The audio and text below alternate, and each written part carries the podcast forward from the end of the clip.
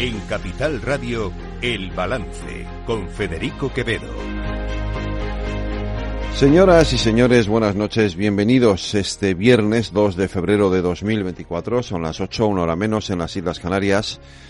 Escuchan la sintonía de Capital Radio, les invito a que nos acompañen desde ahora y hasta las 10 de la noche aquí en El Balance, les vamos a contar toda la actualidad de esta jornada y también de esta semana que sin duda ha estado muy marcada por ese, eh, ese pleno del Congreso de los Diputados que tuvo lugar el martes en el cual eh, sorprendentemente o sorpresivamente los eh, diputados de Junts per Catalunya votaron en contra de la ley que amnistiaba a los dirigentes de Junts per Catalunya procesados por eh, los sucesos del 17 de octubre, del, perdón, del 1 de octubre de 2017 en Cataluña. quiero que escuchen Quiero que escuchen esta frase de Pedro Sánchez. A partir de ahí, bueno, pues como todo el mundo sabe, como todo el mundo sabe, el independentismo catalán no es terrorismo, no lo es. Y por tanto, con este proyecto de ley yo estoy convencido, y así al final lo van a concluir los tribunales, que van a estar todos los independentistas catalanes amnistiados, porque no son terroristas.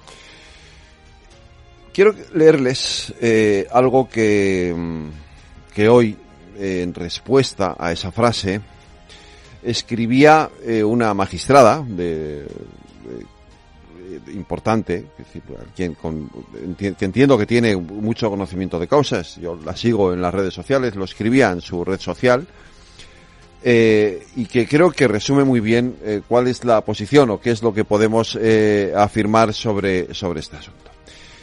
Empieza diciendo, uno, el independentismo no es delito porque no lo son las ideas políticas. Y tiene toda la razón.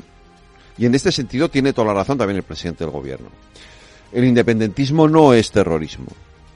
Uno puede ser independentista, efectivamente, es una idea política y las ideas políticas en nuestro país están legitimadas, no son delito.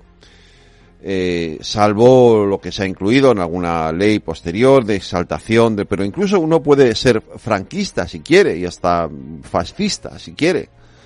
Lo que no puede hacer es ejercerlo.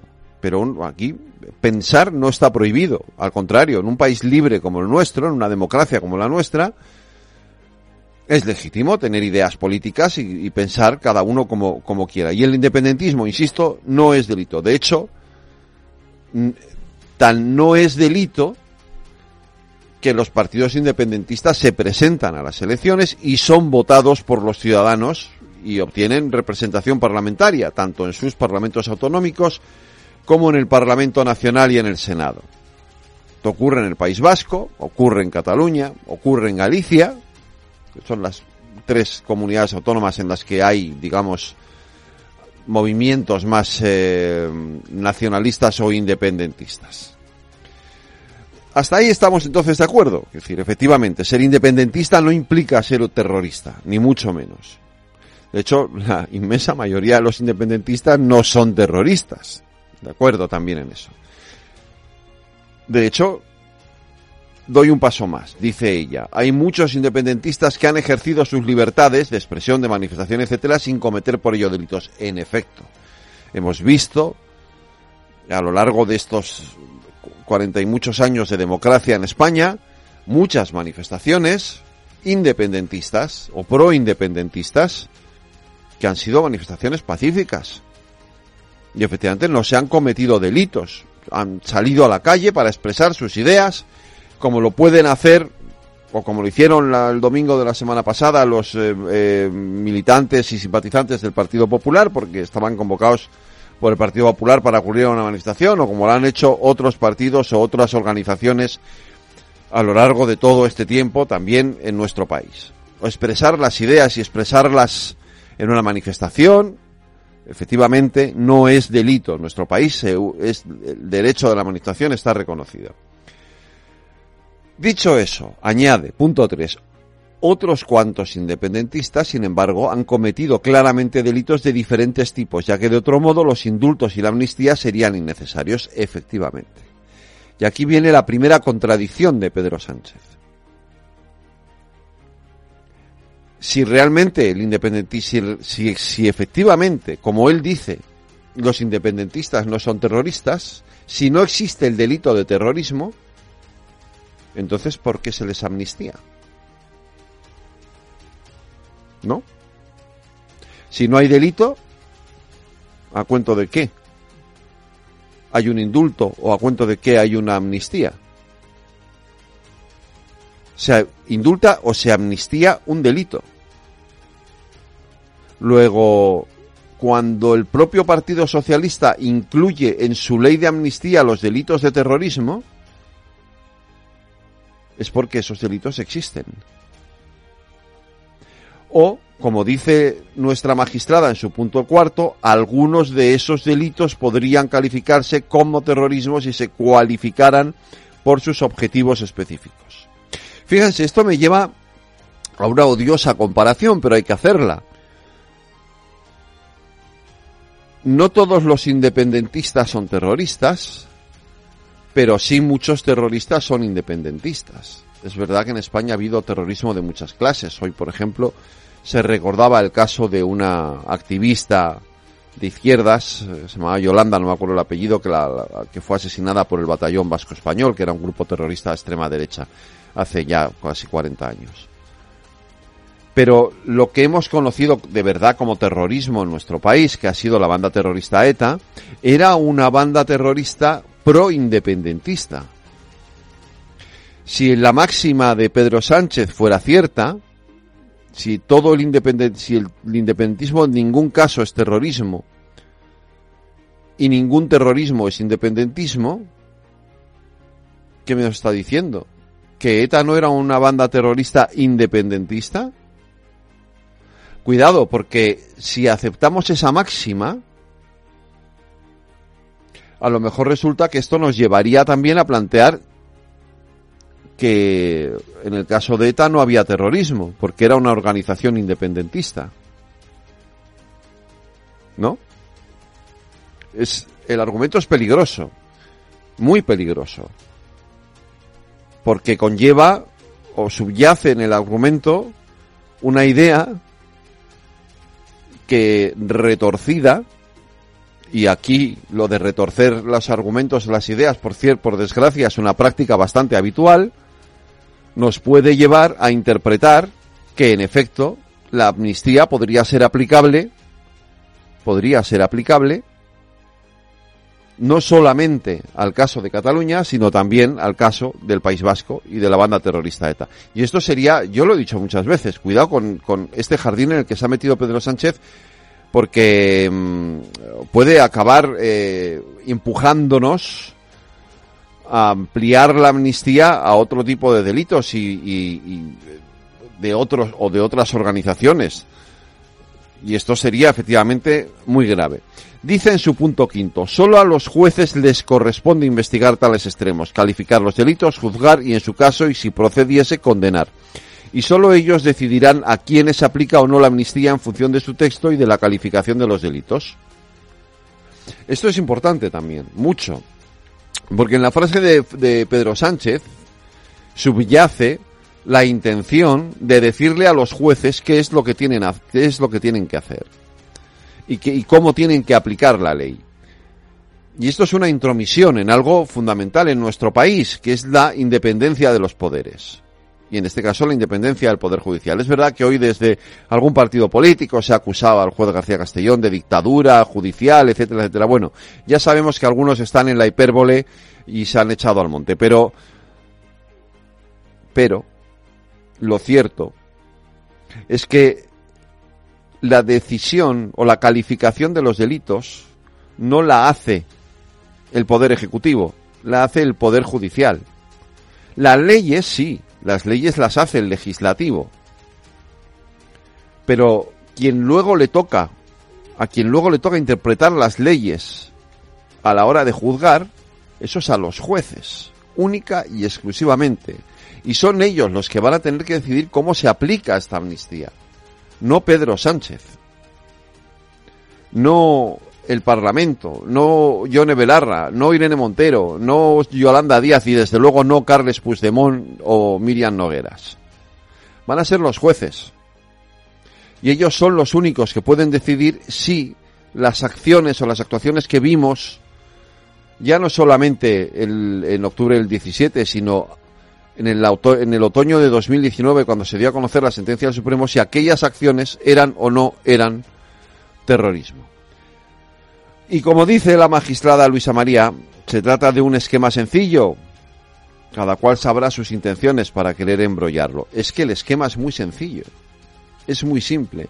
Basta, basta con tener muy claro, muy claro, muy claros los principios sobre los que se fundamenta un sistema democrático y un Estado de Derecho, que es la separación de poderes. La separación de poderes. Tan simple, tan sencillo como eso. Nada más. Todo lo demás, todo lo demás, como dice la magistrada, es embrollar lo que debería de ser muy simple.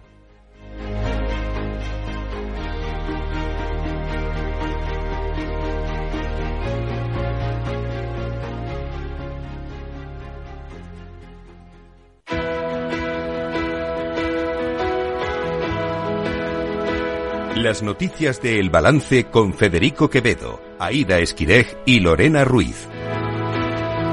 Aida Esquirej, buenas noches. Buenas noches. Lorena Ruiz, buenas noches. Buenas noches. Enero deja más de 230.000 trabajadores menos y más de 60.000 parados más tras el fin de la campaña navideña.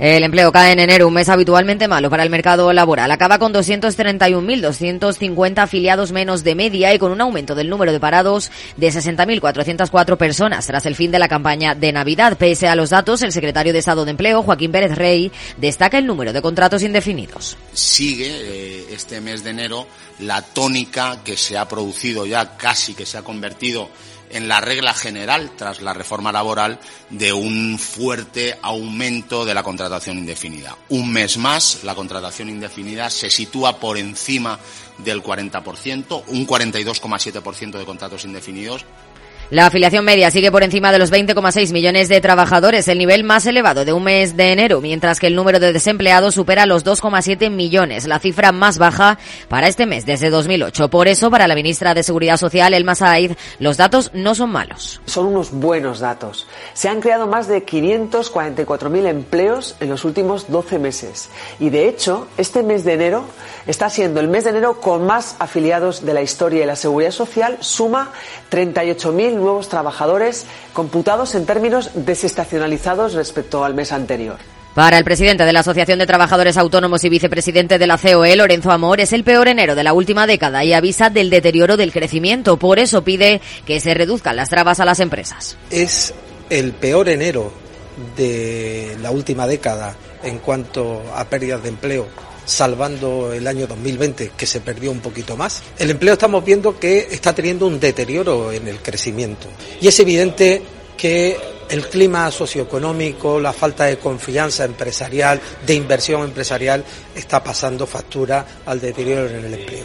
Hay que dejar de poner trabas, zancadilla, hay que pensar más y facilitar más la vida al tejido empresarial para mantener y crear empleo. En cuanto a los autónomos, ese mes de enero se han perdido 17.000. Es la cuarta pérdida más importante de la última década, según ha informado Amor.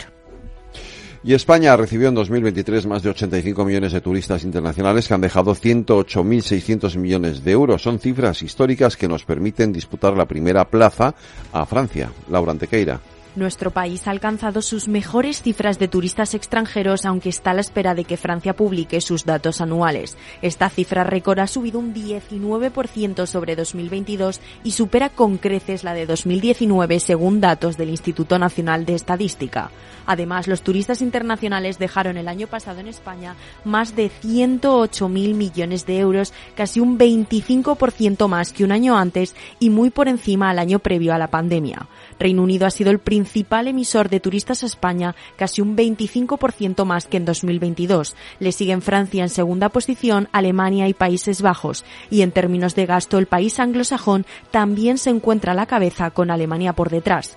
La comunidad autónoma que más turistas ha recibido fue Cataluña, con 18 millones, seguido de Baleares, Canarias y Andalucía. La región catalana también ha registrado la mayor concentración de gasto en 2023.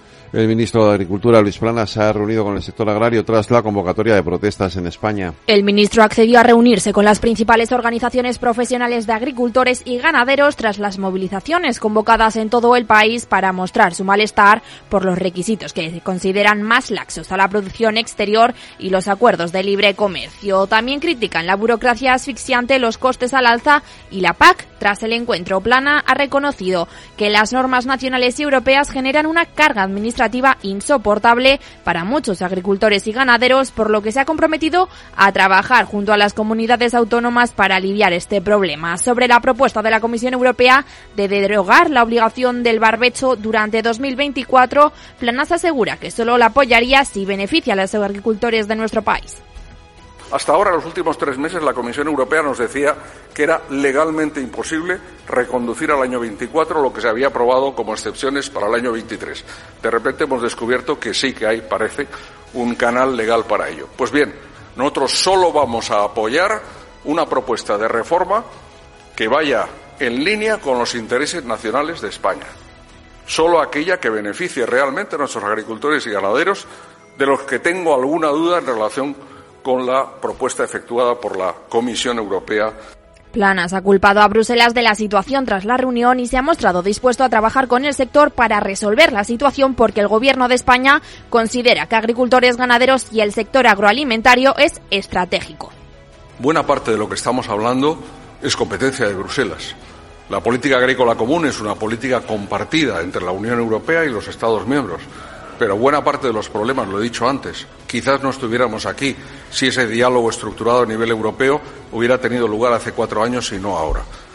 Iberia llega a un acuerdo con los sindicatos para poner fin al conflicto del handling. Iberia llega a un acuerdo con los sindicatos para crear una empresa de handling que preste servicios de asistencia en tierra a las aerolíneas del grupo IAG y a terceros, lo que evitará la salida por subrogación de unos 4.000 trabajadores. También ha detallado que impulsará un expediente de regulación de empleo voluntario que afectará a 1.727 personas que tengan más de 56 años mediante bajas incentivadas y prejubilaciones voluntarias, que estará vigente hasta el 31 de diciembre de 2026. Los sindicatos aceptan en el último día de plazo la propuesta de la aerolínea de crear una empresa con capital 100% de IAG para atender en tierra todas las aerolíneas del grupo, aunque inicialmente pretendían que esa sociedad operara solo en los ocho aeropuertos perdidos. PP y Vox han pedido al Congreso no seguir tramitando la ley de amnistía. El Partido Popular y Vox han defendido que la ley de amnistía debería haber decaído tras ser rechazada por la mayoría en el Pleno del Congreso. Por ello, consideran que esta no debería volver a la Comisión de Justicia y reclaman a la Cámara Baja que reconsidere su decisión y deje de tramitar la proposición de ley. Y el PP asegura en un escrito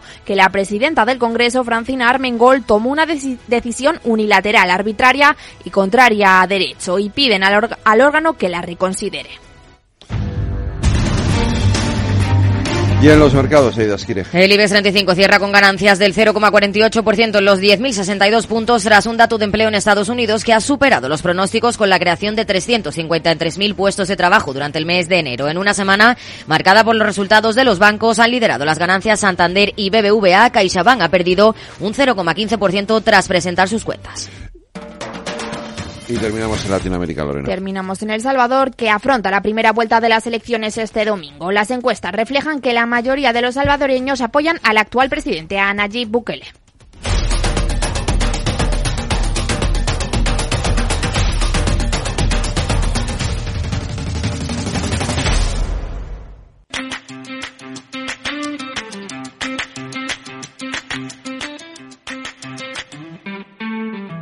Cajón Desastre, la sección cultural y de entretenimiento de El Balance, con Selena Niezbala. Selena Niezbala, buenas noches. Muy buenas noches, Federico. ¿Tú eres de covers o no eres de covers? Ay, me encantan los covers. A mí me vuelven locos los covers. Mis hijos Es se que- enfadan conmigo. Me dicen, No. no. escuches covers. Y digo, sí, me encantan. Pero si es que a veces superan hasta la versión original. ¿Verdad? Yo estoy totalmente a favor de las covers. Bueno, es que, eh, bueno, hay unos artistazos. Lo primero que se nos viene. Mira, este chico, por ejemplo, Noah, no, eh, que está ahora mm, a ver si va a Eurovisión, pues Sí. eh, tiene unos covers maravillosos. Pues, eh, y esta que has traído hoy hace unas covers con violín, como bueno, pues que ya estáis escuchando, ¿no? Que, que esto es una maravilla. Brutales. Yo no sé, mira, cuando estaba hablando con ella me ha dicho, lo que he conseguido yo ya es que, pues, eh, los que no me conocían, al menos le- les suene mi nombre, ¿no? Claro. Entonces que yo creo que si decimos Judith Mateo, pues a muchos todavía no les sonará, pero otros dirán, ay, sí, sí, sí, ¿de qué me suena este nombre? Y, es que es una artistaza. Eso, o sea, cómo toca el violín, es una, es una pasada, de eh, verdad. Su estilo puro, además, eh, porque tú ves a Judith, y eh, si no la conoces de nada, lo último que te imaginas es que toca el violín. Eso es verdad, también tienes razón. Pero lo hace maravillosamente bien, es una delicia y, y hablar con ella también ha debido ser una maravilla, ¿no? Pues sí. Pues vamos a escucharlo.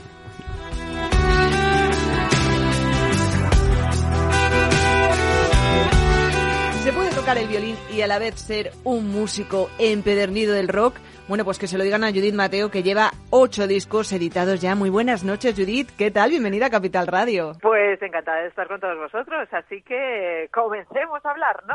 Bueno, por supuesto, es que ese alma rockera al final se nota y se lleva adentro. Qué gusto, qué energía. Eh, cuéntanos, ¿Cuándo surge realmente esa transformación en tus piezas musicales? Porque digo yo, eh, que igual eh, esto lo llevabas casi prácticamente desde la primera vez que empezaste a tocar el violín, pero eh, esto es una industria, un tipo de música más clásica, ¿no?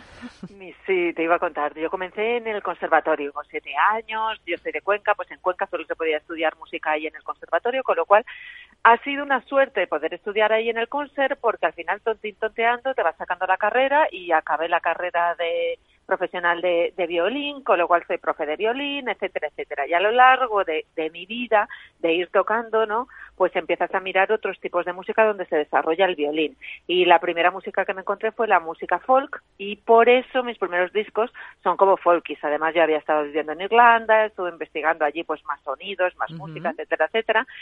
Y la vida al final te va llevando por caminos, por caminos que, que yo soy una persona que, que me monto en esos trenes que me van pasando si me molan y si tienen que ver con la música, ¿no? Y en uno de esos trenes pues acabé trabajando en Mariscal, que Mariscal pues tiene una radio que es muy especializada de rock, ¿no? Y ahí es donde empecé a descubrir a infinidad de artistas rockeros, a infinidad de música de rock que yo no había escuchado en mi vida, porque como te cuento, vine del clásico, del clásico al folk, ¿no? Al celta, y de ahí fue cuando empecé a, a investigar sobre el rock. Y dije, wow, cómo mola, cómo mola este género, y nadie había hecho nada con el violín dentro del rock. Partamos de la base, nadie, o sea, me voy a los años 70 donde está Kansas, donde hay un violinista, pero nadie nadie como un proyecto personal de artista, ¿no? Nadie con un violín haciendo versiones, había en ese momento, y mucho menos, vamos, a nadie se le pasaba por la cabeza hacer la versión de ACDC de Highway to Hell, ¿no? Y de ahí pues dije, venga, va, voy a hacerlo, voy a hacerlo. Me miraron un poco como loca, como diciendo, un disco entero instrumental de versiones de rock, ¿de dónde ha salido esta, sabes?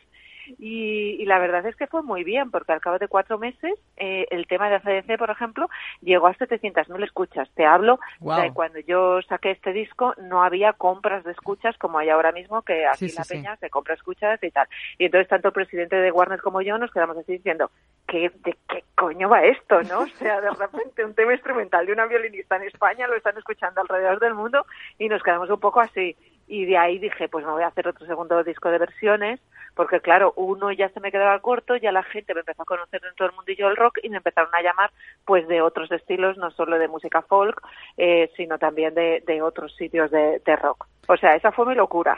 Oye, me encanta, me encanta la capacidad que tienes de resumir tu vida en dos minutos, porque vamos, a mí me lo preguntan ahora y, y, tardo en ordenar las ideas. Imagino que te habrán preguntado por esto muchas veces. Oye, ¿hay algún tema que se te haya resistido al intentar versionarlo? Ay, mira, yo te comento, yo no, la suerte de estudiar en el conservatorio es que tienes la suerte de poder leer partituras, eh, te educan también el oído, con lo cual también puedes escribir, ¿no? Entonces, eh, date cuenta que a la hora de cantar, un cantante solo utiliza como dos o tres notas, ¿no?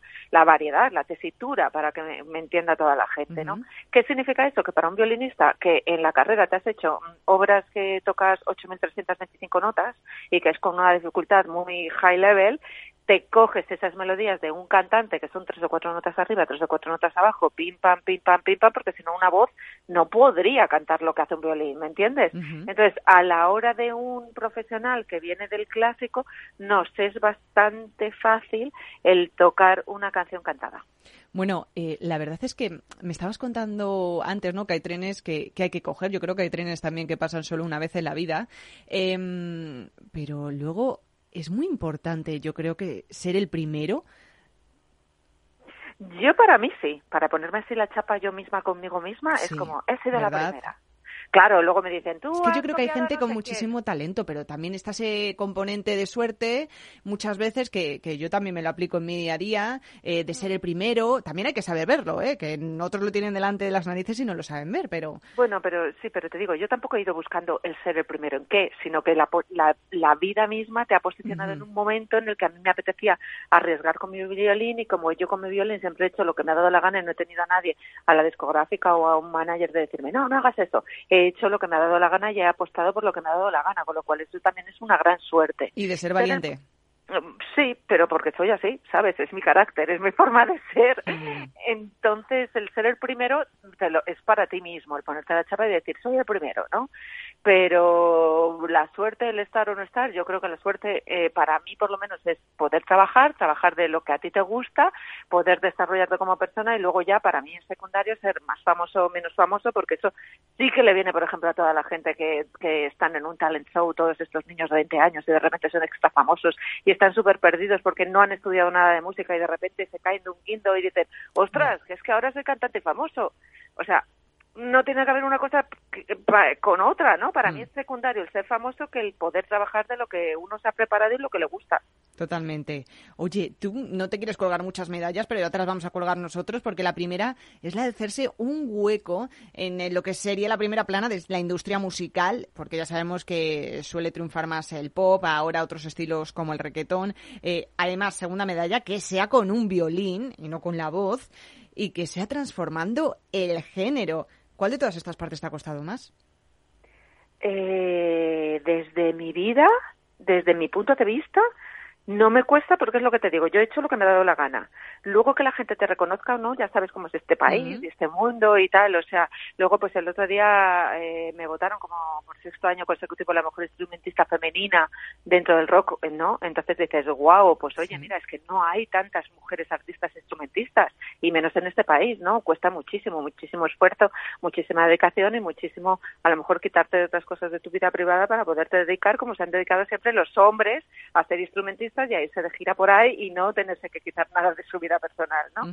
Entonces, pues la lucha como mujer es totalmente diferente, pero luego que, que te valoren los demás, pues oye, si te valoran fenomenal y si no, yo creo que el que hay que estar a gusto es uno mismo consigo mismo, ¿no? Es decir, estoy orgullosa de mí, me gusta lo que hago y vuelvo a, a lo mismo de antes de la otra pregunta, ¿no? Si tú no te valoras y tú no estás contento contigo, que te valoren los demás para mí no significaría nada. Que te valoran, fenomenal. Que no te valoran, también fenomenal. Sí, te lo digo así como lo Sí, sí, sí. Muy, muy sabio ese consejo, de todas formas, también para quien esté pues empezando ya sea en, en una carrera musical o en otro cualquier proyecto de vida.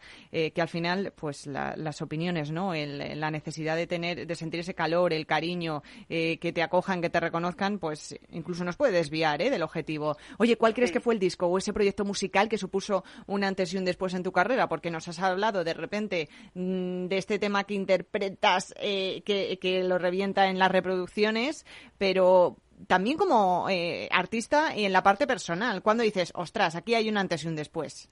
Eh, mira, te digo, según voy haciendo discos, yo creo que hay un antes y un después, porque todos los artistas nos pasa lo mismo, ¿no? Y yo, yo, he hablado con muchos artistas también, y entonces tú te crees que siempre el último disco es el mejor, y en cuanto pasan, pasan unos meses te das cuenta que no, que no es el mejor, y ya estás pensando en el siguiente disco y que ese va a ser mejor y que te va a mejorar, ¿no? Entonces, el último trabajo es el que crees que ha sido un antes y un después y luego te das cuenta pues que es uno más. ¿Qué quieres que te diga?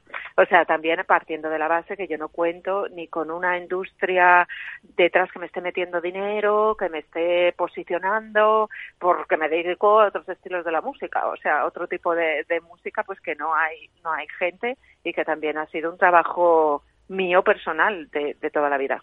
Sí, también tiene su parte positiva eh, y negativa. En el lado bueno, pues eh, en la balanza pesa que tienes más libertad, entiendo, para llevar las cosas por donde tú quieras. Eh, tengo curiosidad, ¿quién suele ser el público de Judith Mateo? ¿Cuál es el perfil de tus fans? Porque imagino que no tendrá nada que ver con los de un violinista de orquesta clásico, seguro.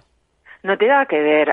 partamos de la base que yo ya llevo 20 años, o sea, 20 años que la gente ya me, o sea, le sueno a la gente. para un un, o sea, un grupo de personas que a lo mejor soy muy famosa, otros no me conocen de nada y otros ya les suena porque estoy como en varios varios sitios, ¿no? Eh, el año pasado estuve haciendo redes de teatro, que yo me muevo mucho, sobre todo por Castilla-La Mancha, porque yo soy de Cuenca. Eh, entonces mi público es un público adulto, o sea, gente que va con niños, gente con niños que están estudiando en el conservatorio y que te vienen con el violín para que tú le firmes el violín, porque quieren ser como tú, pasárselo bien en el escenario. Entonces, pues es un público muy variopinto. Luego me vienen muchos rockeros también por el tema de las covers. O sea, es como variopinto que yo he encantado de la vida, ¿sabes? Oye, pues sí, porque cuantas eh, más opciones, cuantos más oídos que escuchen, mejor. Hablando del último trabajo que hiciste, Violinarte, ¿no? Fue tu último disco. Eh, Lo estrenaste el año pasado, un recopilatorio de unos 11 temas, varios de ellos en compañías de letras eh, del músico Chus, eh, bueno, no sé si lo digo bien, Chuse Joven, así tal cual. que este fue un estilo más pop rock, ¿no? También tuviste colaboraciones como la de la mexicana Cecilia Toussaint. ¿En qué andas ahora? Porque has dicho que el que viene después se deja más lugar al anterior? Mira, te cuento, después de haber hecho los discos de versiones y un compilatorio que hice el anterior, ¿no? Porque decidió Warner que pues que me merecía un compilatorio y yo dije, tan vieja soy para hacer un compilatorio. Entonces, pues bueno, se hizo una recopilación de temas, ¿no? A ese anterior disco le metí seis temas nuevos porque dije, oye, yo no voy a engañar aquí a la gente, ¿me entiendes? Digo, yo meto temas nuevos, que es lo que me apetece porque siempre al final estás haciendo temas nuevos.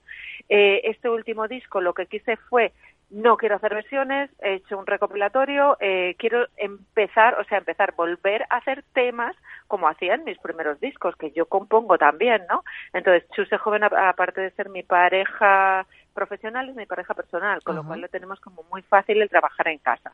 Y nos pusimos a trabajar en casa los dos, pim pam, pim pam, pim pam, haciendo maquetas, haciendo maquetas, ta ta ta ta ta. Luego lo trabajamos con el productor que es Bob Painter, que llevo trabajando con él un montonazo de discos.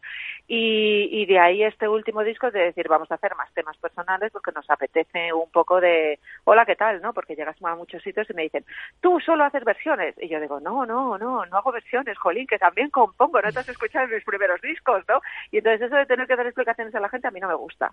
Y dije, pues, el siguiente disco solo de temas propios, excepto una cover que hay por ahí. Oye, pues fantástico.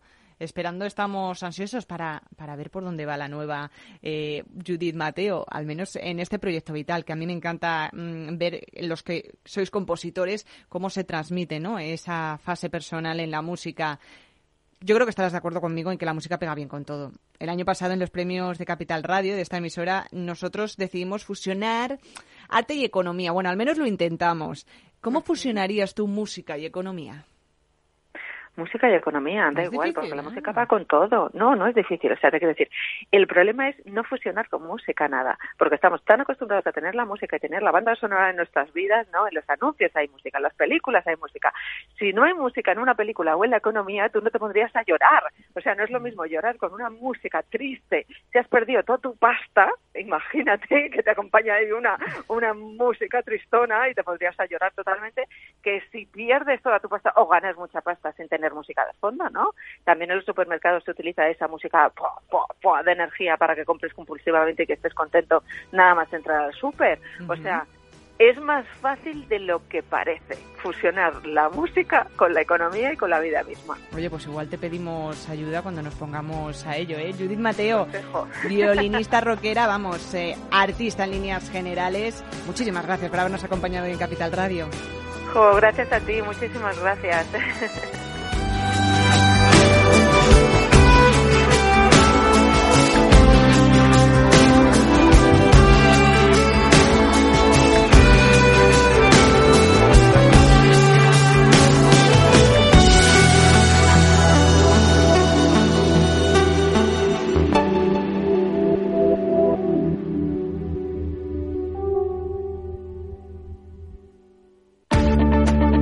quieres adelantarte a los cambios económicos, digitales y empresariales, escucha After Work. El programa de Capital Radio para profesionales, pymes y emprendedores que te ayudará a entender el momento presente y a tomar decisiones para el futuro inmediato. De lunes a jueves, de 7 a 8 de la tarde, con Eduardo Castillo.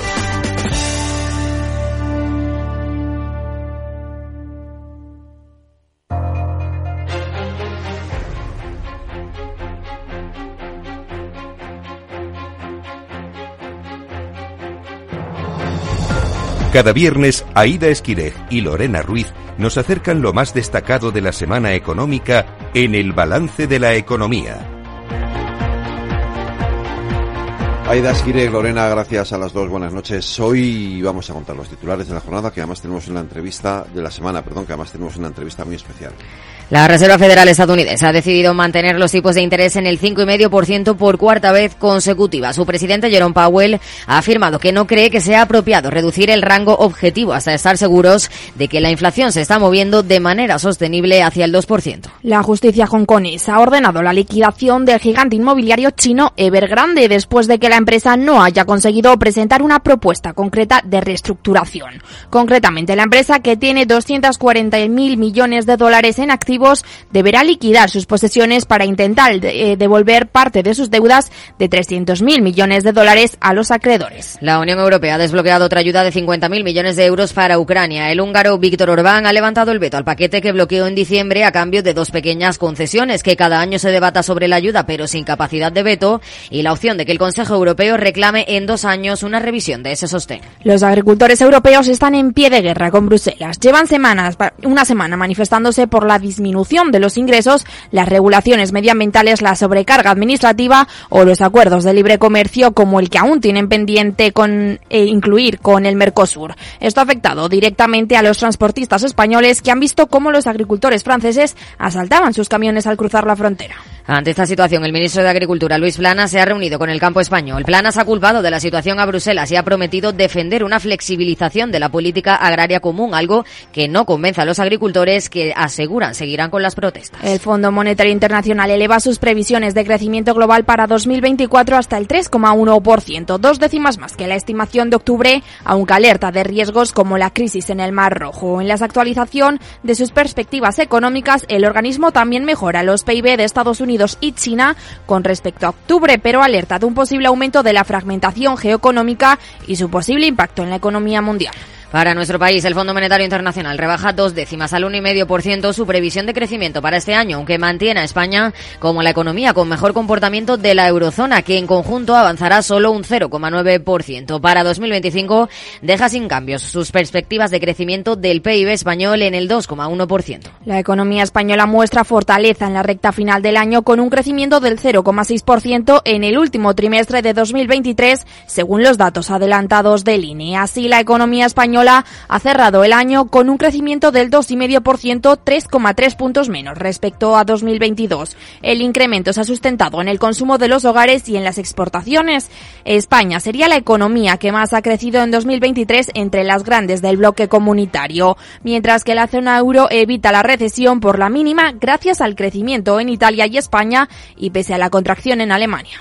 A pesar de esos datos, el IPC en el mes de enero creció hasta el 3,4%, tres décimas más que en diciembre por la retirada de parte del paquete de ayudas del gobierno. Eso sí, la inflación subyacente desciende otras dos décimas al 3,6%, su mínimo desde abril del 2022. Por su parte, el empleo cae en enero, un mes habitualmente malo para el mercado laboral. Acaba con 231.250 afiliados menos de media y con un aumento del número de parados de 60.404 personas tras el fin de la campaña de Navidad. El Banco de España prevé que el impacto de las tensiones en el Mar Rojo sobre la inflación será muy reducido, aunque eso sí alerta de que se está incrementando los costes globales del transporte. Según el organismo financiero, esta crisis está teniendo un impacto limitado sobre el índice principal de cuellos de botella, a pesar de que este se ha incrementado desde mediados de diciembre, principalmente en la zona euro. De los más de 70.300 millones de euros de fondos iniciales que la Comisión Europea entregó a España en forma de subvenciones, más de 6.500 millones se habrían quedado sin adjudicar. Así lo establece el Observatorio Observatorio NextGen de la consultora Llorente y Cuenca que asegura que más del 21% de los fondos no se han adjudicado. Los cinco mayores bancos españoles ganan en 2023 la cifra récord de 26.088 millones de euros, un 27,2% más que un año antes, principalmente por el aumento de los ingresos tras el alza de los tipos de interés. La ministra de Inclusión, Seguridad Social y Migraciones, Elma Saiz, ha anunciado las prioridades de su departamento durante esta legislatura. Entre ellas destacan mejorar la cobertura del ingreso mínimo vital, reforzar el papel de las mutuas en las bajas traumatológicas y seguir subiendo las pensiones mínimas y no contributivas con especial la atención en cerrar las brechas de género. Además, ha dicho que el Gobierno vinculará la subida de las pensiones mínimas y no contributivas a un nuevo marco, lo que llevará a una subida de entre el 5,8% y el 6,9%. Hoy en el balance de la economía entrevistamos a la consejera de Economía, Hacienda y Empleo de la Comunidad de Madrid, Rocío Albert.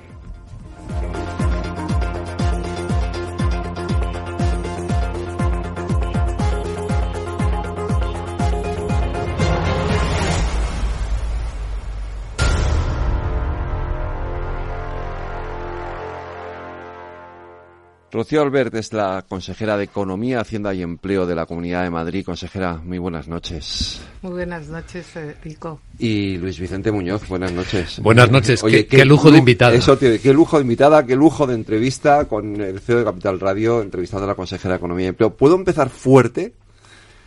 Vale. contra la virtud de pedir está la de no, no, te voy a preguntar por algo que está ahora mismo muy en, en, la primera línea de la información, eh, que es la financiación autonómica. Eh, hace poco, en los pasillos de IFEMA, eh, el presidente de Castilla-La Mancha, Emiliano García Paje, y cuatro compañeros eh, del Partido Popular, bueno, se unieron, unieron fuerzas para reclamarle al gobierno un pacto de financiación autonómica. este melón está abierto. ¿Y cuál es la postura y la posición de la Comunidad de Madrid? Pues la verdad es que nosotros lo que queremos es que en lugar de hablarse de condonación, que en realidad hablar de condonación es una, una mala palabra, palabra, para definir lo que se quiere hacer, porque ni siquiera es condonar, sino trasladar la deuda de las de las regiones que estaban endeudadas con el FLA, una parte importante al Estado y por tanto a todos los españoles, lo que se hemos pedido a la ministra mm, y ahora vicepresidenta de Primera es un nuevo sistema de financiación autonómica para todas las comunidades y además que se haga en donde debe hacerse, en el Consejo de Política Fiscal y Financiera, que no sea una cuestión bilateral, que sea con todas las regiones, en la que se tengan en cuenta diversos criterios, pero criterios que podamos pactar entre todas las autonomías. Entonces yo creo que es una cuestión pendiente. Pensad que llevamos con un sistema de financiación que ha quedado obsoleto, que ya de hecho eh, beneficiaba a Cataluña eh, eh, sustancialmente porque la pequeña reforma que hubo fue de la época de, Zapatero y se pactó bilateralmente con Cataluña y luego se adaptó al resto de, las regiones y por tanto se necesita una reforma real. Pero para que haya esa reforma real también tiene que haber eh, una cantidad eh, superior para eh, financiar cada vez las competencias de las comunidades autónomas que son más y más amplias. Cuando nuestra vicepresidenta Montero era entonces ministra de Economía, dijo que se necesitaba 14.000 millones más. Bueno, pues nosotros creemos que con hasta con 10.000 millones nos conformamos para empezar a hablar. Eh, en esa comisión, en esa sesión de trabajo había que también plantear el tema tan polémico y tan candente de las cesiones o la aprobación del acuerdo para condonar una parte de la deuda de Cataluña. Claro, hay comunidades que no están tan endeudadas eh, que habría que compensarlas de alguna manera. En el caso de Madrid, ¿cuál sería el planteamiento para que no sea perjudicada de ese acuerdo con Cataluña? Nosotros es que no estamos en esto ni ninguna de las comunidades del PP en el tema de la condonación. La condonación es como un parche que se pone a algunas comunidades que entraron en el FLA y nosotros incluso tendríamos la posibilidad porque está puesto que puedes tener también deudas con terceros. Pero es que no vamos a entrar en el tema de la condonación. La condonación es una mala receta, es decirle a los mercados e incluso a las familias de puedes gestionar más, puedes endeudarte, porque luego viene el Estado y te, y te soluciona el problema. Nosotros lo que necesitamos es precisamente todo lo contrario, corresponsabilidad. El ser responsables del gasto que aplicamos, el ser eficientes en el gasto y que el sistema de financiación sea suficiente para, para financiar los servicios públicos esenciales de cada una de las comunidades autónomas. El FLA fue en, su momento un buen parche, digamos, para solventar un problema que, sobre todo la carencia de un, nuevo sistema de financiación autonómica, pero tiene, pero, pero digamos que es algo que ya se quedado obsoleto absolutamente, ¿no? Pues en las cosas hay que mirarlas con perspectiva y probablemente en la época de la crisis económica eh, como algo coyuntural y que impedía a algunas de las comunidades autonómicas poder acudir a los mercados porque no encontraban fuentes de financiación fue una solución adecuada. Pero lo que no puede ser es que algo coyuntural se convierta en estructural. Y de hecho uno de los argumentos que utiliza la vice presidenta eh, Montero para justificar la condonación, que en realidad, bueno, es porque um, se pactaría también entre las múltiples concesiones que se hicieron eh, para Cataluña, es que eh, los, las comunidades deben volver a financiarse en los mercados, con lo cual está claro que se, se, debería haber tratado de algo coyuntural y no estructural que ya lleva muchos años en, en el sistema. La verdad es que pensando en la tarjeta de nuestra invitada, ser consejera de Economía, de Hacienda y de, empleo. Es como si, no sé cómo lo da usted, consejera, pero tiene tres gorras. Eh, cuando trata un tema de economía lo hace distinto de cuando trata uno de Hacienda. Claro, no es lo mismo gestionar la economía que gestionar los ingresos. Bueno, lo que tratamos es de ser coherentes, pero no yo, no yo, sino toda la Comunidad de Madrid durante muchos años y muy especialmente ahora nuestra presidenta. Lo que no puedes es gastar más de lo que ingresas, porque eso es, luego te lleva a, a problemas crónicos. No en vano, nosotros tenemos la deuda más baja de todas las regiones del régimen común. Tenemos un 13% frente a un país como España, que desgraciadamente me duele porque nosotros somos España, tiene una deuda completamente desorbitada. Entonces, entonces, nosotros estos, eh, este año hemos presentado unos presupuestos para el 2024 expansivos, pues eran de, con respecto al 2022 hemos crecido un 19,6 y con respecto a la prórroga del, del 23 más de un 7%, pero con el compromiso de endeudamiento cero. Más que nada porque también las reglas fiscales vuelven a operar y mientras no se establezcan nuevas reglas fiscales en Europa, las que prevalecen es las de antes, las que existían antes, que eh, las comunidades autónomas en teoría tenemos o nivel de endeudamiento cero o nos dijo la ministra 0,1. Todavía no está claro porque depende de su aprobación de presupuestos. ¿Podemos hablar de esos presupuestos? Eh, ¿Cuáles son las líneas maestras y, dónde se van a, cuáles son los principales objetivos y qué medidas se van a, se han incluido en ellos? Pues nuestros presupuestos son unos presupuestos que se han aprobado el 22 de diciembre, si no recuerdo mal. eh, son, eh, se ponen en. Sin problemas esta vez. Esta vez sin problemas, afortunadamente. Pero lo cierto es que eran unos, unos presupuestos realmente eh, crecientes, fruto de que habíamos tenido unos mayores ingresos, eh, ingresos tanto a cuenta, porque hemos tenido una base económica muy amplia, la que se junta también eh, un mayor eh, recaudación por tema de la inflación y además una liquidación del 2019 muy buena. Y con eso nos hemos permitido tener un presupuesto de 27.558 millones de euros. Es una cuestión realmente, es una cifra muy importante y es una cifra en la que casi el 90 eh, va destinada a lo que llamamos gasto social, en el sentido que ahí va dedicado a la sanidad, a los transportes, a las políticas de empleo, a la educación, a familia y a vivienda. Eso es lo que incluye, ¿no? Entonces, en realidad, eh, todas las, las secciones, depende de cómo lo veamos, secciones o consejerías, pues crecen y crecen de una forma acompasada a lo que es la, las posibilidades del sistema, pero siempre teniendo en cuenta que eh, no vamos a poder crecer siempre de la misma manera.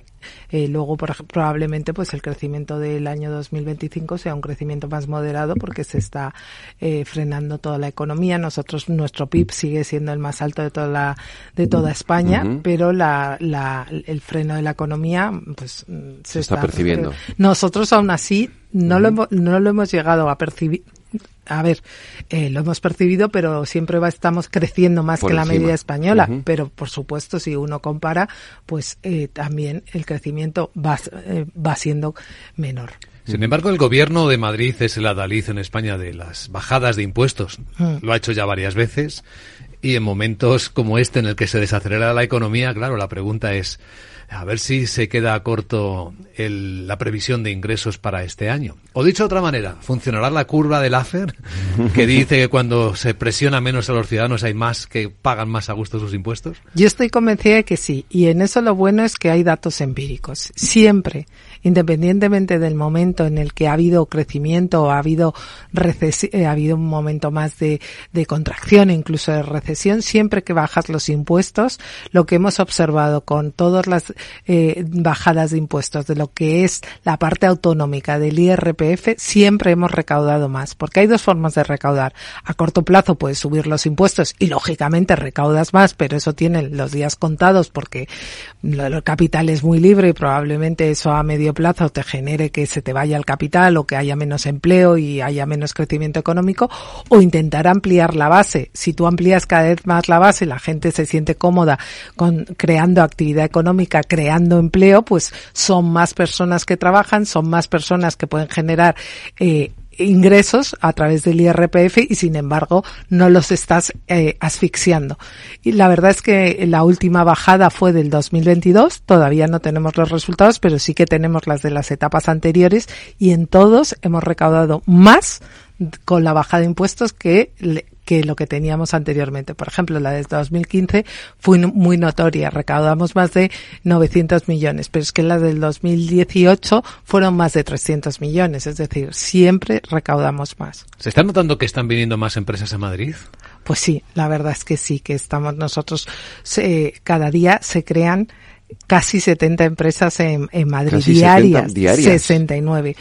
Por supuesto que esto tiene un proceso, habrá algunas que luego se destruyan, pero el, el, dinamismo de la economía en Madrid es brutal. La verdad es que estamos en un momento de, de realmente eh, dulce, de todo el mundo quiere venir a Madrid y yo además creo que esto no es fruto de la casualidad, sino lo digo muchas veces de la causalidad. Oye, estas políticas que llevas aplicando durante 20 años de bajada de impuestos, de reducción de cargas burocráticas, de buscar y eliminar todas aquellas eh, leyes que, que, molestan dentro de la legalidad a la, a la, empresa, pues le ayudan a sentirse en ese marco de confianza, de seguridad jurídica y económica y, y estamos viviendo una, una creación hasta el punto de que de las empresas que se crean en España nosotros ya representamos el 25%. Madrid es un poco isla en ese sentido porque hoy hemos hoy he leído de algún informe que dice que se está que se está reteniendo mucho la inversión extranjera en España precisamente por esa falta de seguridad jurídica.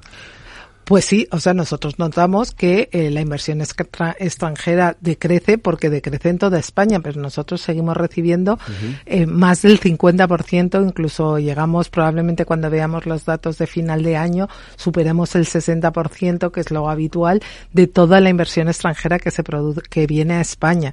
¿Por qué? Eh, ¿Por qué? Pues porque nosotros somos muy predecibles, no, no hay ni, ni artificios ni juegos de magia. Sabes que no te van a cambiar las reglas a mitad de partido, que siempre vas a intentar estar con el empresario. Nosotros lo que queremos y tenemos muy claro es que el empresario lo que hay que hacerle es facilitarle la actividad, que son los realmente generadores de riqueza económica y de creación de empleo. Entonces, yo creo que todo esto además funciona y la reputación es algo muy importante en economía, la seguridad jurídica y económica y, y están viniendo mucha eh, inversión tanto nacional como extranjera. Eso está muy bien, consejera, pero hay un problema endémico de la empresa española, sobre todo de las pequeñas y medianas, su dificultad para crecer. Continuamente lo señalan como algo muy difícil de hacer en España, señalan la cantidad de obstáculos burocráticos que hay en muchos casos.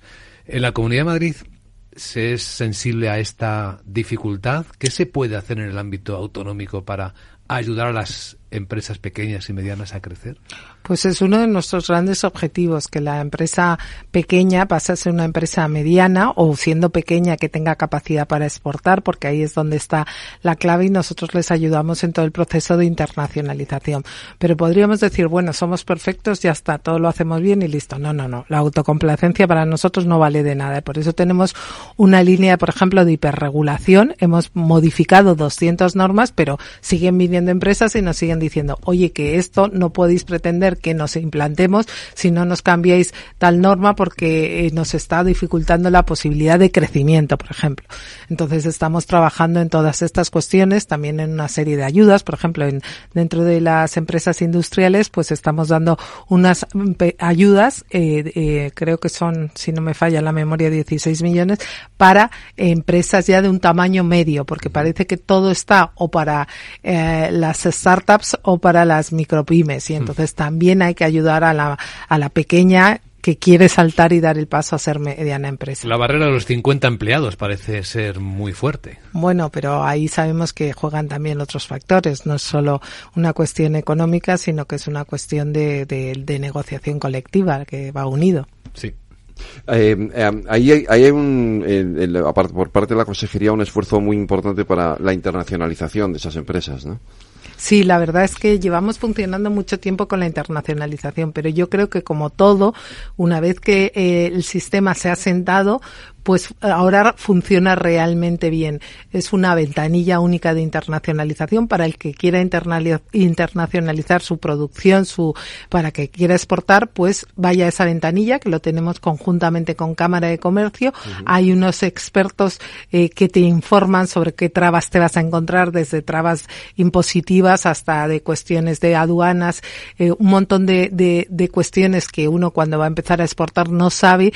Eh, también formación específica, incluso modelos en los que cuando ya tienes una cierta madurez empiezas a ir a ferias internacionales para saber cómo funcionan bien los mercados internacionales. Y la verdad es que han pasado mm, eh, infinidad de empresas. No quiero decir el número por no confundirme, pero eh, son muchas las empresas que madrileñas que han pasado por este proceso de internacionalización y que están muy satisfechos. Durante el mes de noviembre entregamos los premios a la internacionalización y todo el mundo estaba francamente satisfecho satisfecho. Es decir, empresas tan diversas como una empresa de pádel, de, de, exportación de pádel, a, empresas de aceite y chocolate. O sea, nada que ver y que eran producto de la Comunidad de Madrid que han llevado a cabo su proceso de, de, internacionalización. Hay otro problema en la economía española que es una paradoja. Una tasa de paro que está entre las más altas de la OCDE y de Europa, es la más alta de Europa pero hay un montón de empresas que no encuentran el talento que necesitan. Y sabemos que este es un tema muy sensible para usted. Además, se ha especializado precisamente en el estudio del empleo. Además, en su cartera está el empleo. ¿Qué se puede hacer o qué están haciendo ustedes para que las empresas puedan encontrar el talento que necesitan y al mismo tiempo pueda bajar la tasa de paro? Bueno, lo primero que querría decir es que justo la semana pasada conocimos los datos de la EPA y estamos muy satisfechos, pero gracias a nuestras empresas, que son los que crean empleo, porque además nos molestamos en hacer el estudio y prácticamente toda la creación de empleo que había habido durante el último trimestre y a lo largo del último año era creación de empleo, empleo privado, porque de poco sirve que se cree empleo si es público y, hemos bajado de, de, los dos dígitos, tenemos una tasa de paro del 9,7, pero nuestro objetivo para la legislatura es conseguir el pleno empleo.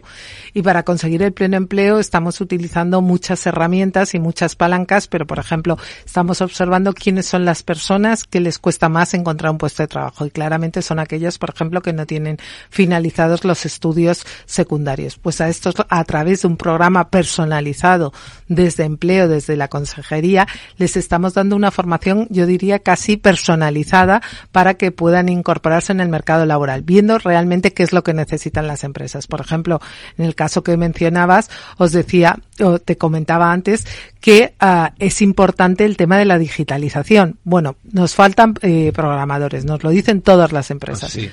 Pues hemos dicho, ¿por qué no formar a esta gente en programación? Además, no por nosotros, porque nosotros no sabemos de la cosa. Quienes saben son las grandes del sector, pues eh, Amazon Web Service, eh, IBM, todas. Y lo que hemos hecho es formarles específicamente como programadores, además con el compromiso de un 60% de contratación de, ese de esas personas. Entonces, a partir de ese momento ya estamos sabiendo lo que estamos viendo realmente cuál es la formación que necesitan las empresas y nosotros desde nuestra capacidad, desde lo que son las las agencias de empleo y la agencia de formación para el empleo les estamos dando esa formación más, no tan genérica, sino más especializada en aquello donde hay mayor inserción laboral. Un buen ejemplo, un caso interesante. Pues eh, Rocío Albert, consejera de Economía, Hacienda y Empleo de la Comunidad de Madrid, Luis V, muchas gracias. Eh, ha sido una entrevista apasionante. Gracias, Federico. Gracias, gracias Luis Gracias, consejera. Capital Radio. Siente la economía. Para personas inquietas, Capital Radio. Si quieres entender mejor todo lo que rodea a nuestro sector alimentario, tienes una cita en La Trilla un gran equipo de especialistas te acercará a la actualidad económica y política desde el campo hasta la mesa. Conocerás sus principales innovaciones sin olvidar las producciones más tradicionales. Los sábados de 8 a 9 de la mañana con Juan Quintana, La Trilla de Capital Radio.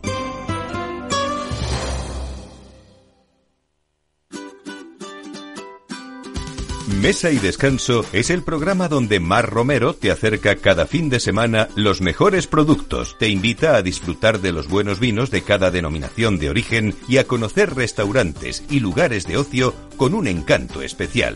Mesa y Descanso, los domingos a las 13 horas, aquí en Capital Radio.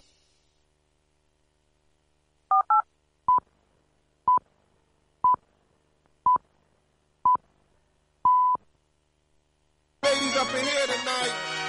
No fighting. We got the refugees no fighting. No fighting. Shakira, Shakira. I never really knew that she could dance like this. She make up her head wanna speak Spanish. Como se llama? Bonita. Mi casa. Shakira, Shakira. Oh, baby, when you talk like that, Las nueve de la noche, una hora menos en las Islas Canarias, eh, en la sintonía de Capital Radio, nuestro tiempo de análisis, de tertulia de reflexión, y es evidente de quién es el cumpleaños hoy, ¿no? Aida Esquire. De Shakira, por cierto, que también es el de Piqué, ¿eh? ¿También? Sí. Vaya hombre, pero Piqué no canta, bueno, que yo sepa. Canta de otra No, manera. Canta de otra manera, ¿no? Pues con la música de Shakira como telón de fondo, vamos a contar los temas de la tertulia. Buenas noches, tertulianas, por fin es viernes. ¡Ya llegó el viernes!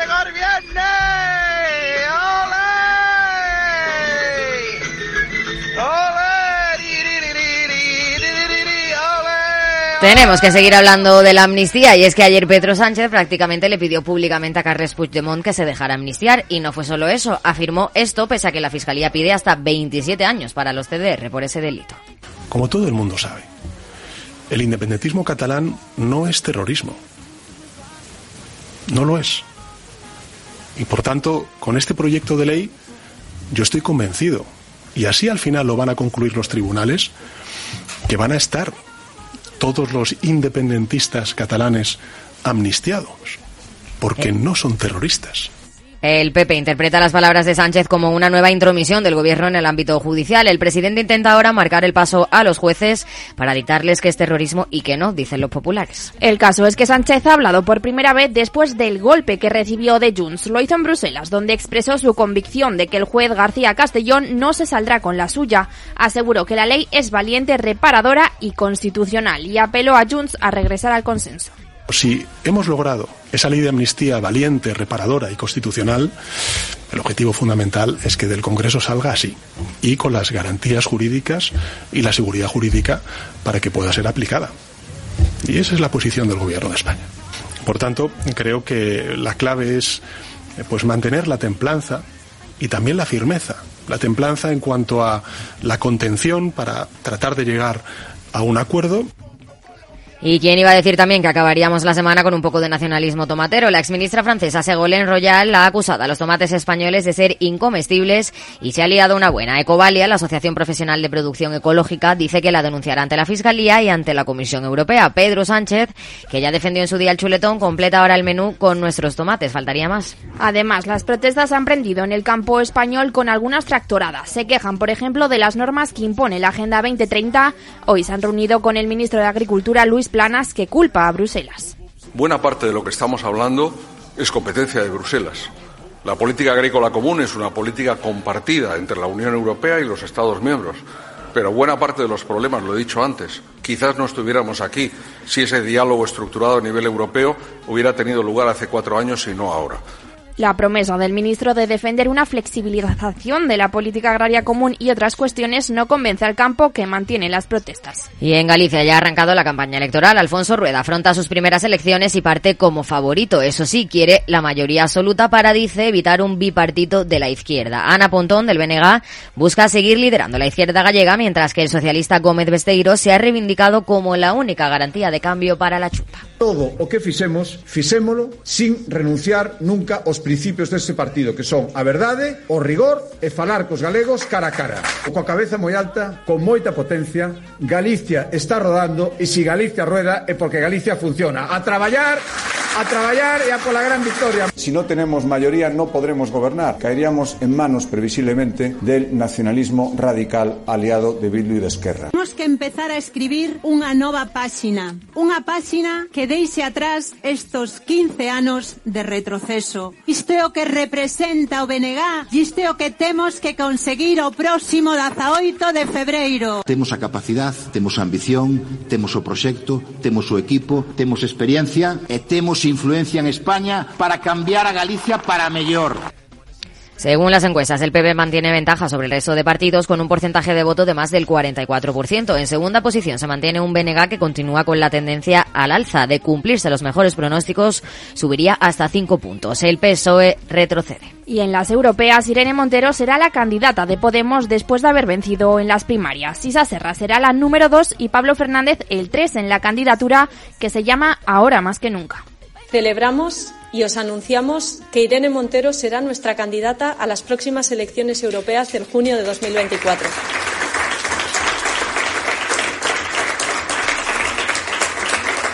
Enhorabuena, Irene, y gracias de corazón por asumir este importantísimo reto para poner de nuevo en pie a la izquierda transformadora de nuestro país. Una izquierda inconformista, que sabe cuánto cuesta cambiar las cosas y aún así está dispuesta a pagar ese precio para mejorar la vida de la gente de nuestro país. Podemos también ha dado a conocer el resultado de las primarias para las elecciones vascas y la ganadora ha sido Miren Gorrochategui. La formación morada también ha concluido la renovación de las direcciones de Podemos en ocho comunidades autónomas. ¡Viva el vino! Gracias, Aida, Lorena. Y vamos allá, nuestro tiempo de tertulia. Luis Tejedor, buenas noches. Buenas noches, familia. Que te ve, tendremos ahí toda la línea telefónica. Adriana Ochoa, buenas noches. Muy buenas noches. El Sarnaiz, buenas noches. Buenas noches. Y está con nosotros también Mónica Lavín, diputada del Partido Popular en la Asamblea de Madrid y secretaria de Asuntos de Familia del Partido Popular, ¿no? Eso es. Buenas noches. Buenas noches, Mónica. Eh, mm, ¿Cuántos temas? Me ¿verdad? abruma un poco, la verdad. ¿Sí? Sí. Pues nada, tampoco son tantos. Eh, a ver. Tranquila, solo vamos a hablar de uno. no, no, no. Como hay que- Hay que, siempre. intentar, hay que, por lo menos, eh, tenemos que, de la, hay que, yo quiero que hablemos algo de las elecciones gallegas y que, y, y también de, en fin, de todo, todo esto que ha pasado en Podemos. Eh, pero no vamos a empezar por el principio, porque, a ver, claro, o sea, esto de que todos los, todo el independentismo, el independentismo no es terrorismo, yo lo comparto, ¿vale? Pero eso no significa, le falta una segunda parte a la frase, entiendo yo, y es, hay terroristas que son independentistas, porque es que si no ponemos esa segunda parte, y yo lo he dicho antes en, en mi editorial, corremos un peligro, y es que ETA, que era un partido, era una organización terrorista, era una organización independentista también. Sí, hoy se está hablando en distintos medios de comunicación, eh, a través de artículos de opinión y demás, de que, mm, bueno, de que esto puede ser una, un capítulo de, un segundo capítulo de la, la- la ley solo sí es sí, ¿no? Sí. Y que, que ha, que ha empezado a haber un miedo sobre la interpretación que pueda surgir en los jueces sobre, sobre la ley. Em, yo creo que lo de esta semana, que ha sido una locura, y no me quiero autocitar, pero el lunes estábamos en tertulia hablando, decía Hugo Martínez, que es que el, el Junts no podía poner más trabas y que eso iba a salir. Sí, y pues decía, mira. alto ahí, Alto ahí, que aquí se puede estirar el chicle eh, hasta... Es que esta, esta partida eh, no es una sola partida. Entonces, eh, la verdad es que, que también se habla hoy de, de, mm, de que Sánchez la verdad es que esto no lo ha dicho Sánchez todavía, no el Partido Socialista. Pero lo que falta decir es que yo tampoco creo que los independentistas sean todos terroristas. Lo que falta decir es que al independentismo se le persiguió por sus ideas, que es lo único que le falta decir al Partido Socialista. Eso sí, yo no estaría de acuerdo ahí porque, vamos, es un hecho objetivo que hubo un incumplimiento y una violación de la ley. Bien, eh, yo creo que a- llegados al punto en el que estamos, solo falta y hoy decía La Vanguardia que, no sé, confían en las, en las- en las- bueno, La Vanguardia tendrá muchas fuentes, muchas mejor, muchas más que yo, eh, que estaba sobre la mesa el barajar una reforma del Código Penal para que saliera adelante Claro. esta ley. Claro, claro. Y yo creo que eh, mucha gente se lleva las manos a la cabeza diciendo eso es imposible, una línea roja más, ¿no? Hablamos de, la línea, de las líneas rojas todo el tiempo, Pero es que ya ha pasado lo de la reforma del Código Penal. Sí, Entonces- no sería la primera vez, ya pasó no, no, sería como la tercera, más o menos. Bueno, yo creo que desde luego que no es que el independentismo catalán como ideología sea terrorismo. Claro, las ideologías no eso, son- eso no son está, eso está más que claro. Pero sí que es o puede ser terrorismo y eso solo lo podrá dictaminar un juez mm, después del proceso eh, adecuado, ¿no? Como porque para eso estamos en un Estado de Derecho. Sí que eh, los actos que haga una ideología nacionalista eh, para llevar a, a cabo sus fines pueden ser actos sí. terroristas, ¿no? O pues, pueden encuadrarse dentro del tipo penal que es el terrorismo tal y como ahora lo tenemos contemplado. Entonces, el debate no es si el inde- independentismo catalán es terrorismo o no, es si lo que aconteció eh, eh, eh, por las fechas del 1O eh, fue se- si sucedió efectivamente eh, hechos que puedan ser tipificados como un delito de terrorismo y a, la- a lo cual tenemos que esperar a, a la sentencia oportuna. Pero ya está su sanchidad dictando sentencia diciendo no se preocupen ustedes, aquí no hubo terrorismo, lo sé yo que no lo va a haber y no se preocupen que todos los eh, todos los independentistas catalanes van a ser amnistiados. Esto Ujú. ya lo ha dicho el presidente del Ejecutivo. A mí lo que me preocupa ya es un poco pues hasta dónde puede llegar Junts con este teatro, ¿no? Creo que ya están empezando a que se están cayendo todas las, las caretas y quedaba alguna care- careta por caerse, ¿no? Están quedando totalmente elitistas porque quieren salvar el culo de una persona.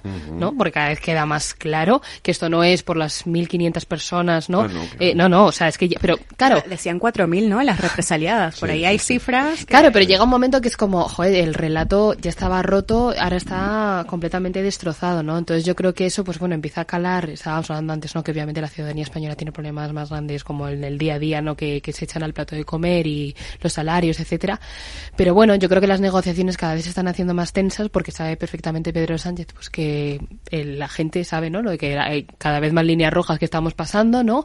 Y que, que bueno, que se rompe el relato por parte de Junts, pero también, ¿no? Por parte de, del Partido Socialista. A mí eso me, me preocupa bastante porque no ha empezado aún, eh, ¿no? Digamos, el curso académico de verdad eh, por parte del Congreso de los Diputados y ya estamos con estos debates que se llevan estirando muchísimo tiempo. Y si ya le sumamos el factor de que se puede interpretar esta ley eh, como la de solo sí es sí, pues ya, en fin, tenemos un cóctel molotov bastante complicado. Luis. Bueno, pues aportando algún, o sea, un poquito más, eh, yo creo que esto es más del esperpento que llevamos viviendo desde hace, no, no solo con, desde las elecciones para acá, sino desde, desde hace bastante tiempo, ¿no? Y lo que más me preocupa a mí es la falta de reacción de, de los ciudadanos españoles. O sea, eh, la gente sigue para adelante, la gente sigue con su día a día, la gente y no hay un y, hay- y no hay un basta ya, o sea, no y, y los y salvando un poco la distancia, la, la sociedad española tomó conciencia de lo que era el problema del terrorismo con el asesinato de Miguel Ángel Blanco, ¿no? Dices, ¿cuál va a ser tu límite para entender que tu democracia está siendo absolutamente violada? Y donde tus derechos como ciudadano político, que somos todos los que tenemos derecho a votar, están siendo violados a expensas de dos señores. Uno por querer estar sentado en la Moncloa y el otro por no querer ir a la cárcel por sus decisiones fuera de la ley. Básicamente es esto. Pero lo triste es que la, la sociedad política española, no me refiero a los políticos, sino a la, a la responsabilidad política que tenemos cada persona que votamos, está completamente dormida. Eh, y, y es que, como indicabais, hemos ido pasando rayas rojas y de semana en semana seguimos viendo que seguimos pasando rayas rojas, ¿no? Y dices, ¿hasta dónde, no? ¿Hasta dónde va a haber un, un basta ya o, o caemos en un, en un totalitarismo bolivariano como han caído otros países, ¿no? No. Y No, entonces, luego ya empezaremos a llorar, ¿no? Empezaremos a llorar. ese, empezaremos ese- a llorar. ese debate ya lo hemos tenido y no. Ya, eh, ya, ya. Yo sé que tú estás, tú estás ahí. Yo soy más pesimista, pero o catastrofista, pero es que de verdad, o sea, vas por la calle, caminas, charlas con la gente, tomas los servicios públicos, estás en una consulta Porque a la gente, salud. porque lo que comentábamos antes, a la gente le preocupan otras cosas. O sea, Eh, la gente sí, no- la gente le puede cabrear, pero a la hora de, de- de Claro. preocuparse no es... Bueno, decía- Otra cosa es que luego a la hora de votar. Bueno, sí, sí, pero eso es claro. lo que siempre hablamos, que parece que, que, que no, no castigamos lo suficiente en las urnas, ¿no? Que, que, que, bueno, pero eso también no, no sé Bueno, si eso es la echarle... democracia, ¿eh? Ya, pero no sé si echarle la culpa a los ciudadanos que ven un programa electoral y unas promesas al principio y luego, pues evidentemente ya sabemos que Sánchez, lo sabe bien Junts, que Sánchez no, cubre- no cumple sus, sus, su palabra, porque de hecho no sabemos ni siquiera qué ha firmado Junts con Sánchez para la investidura. No. Y como no lo sabemos, yo no sé si es que Junts ha hecho bien en decir eso no fue lo que pactamos, o es que de repente Sánchez, eso fue lo que pactaron y ahora Junts pide más. Yo no sé en qué escenario estamos, pero porque tampoco hemos visto ese documento, No, si no, existe. hay- si Ni hemos visto no lo el hemos que han firmado con Bildu.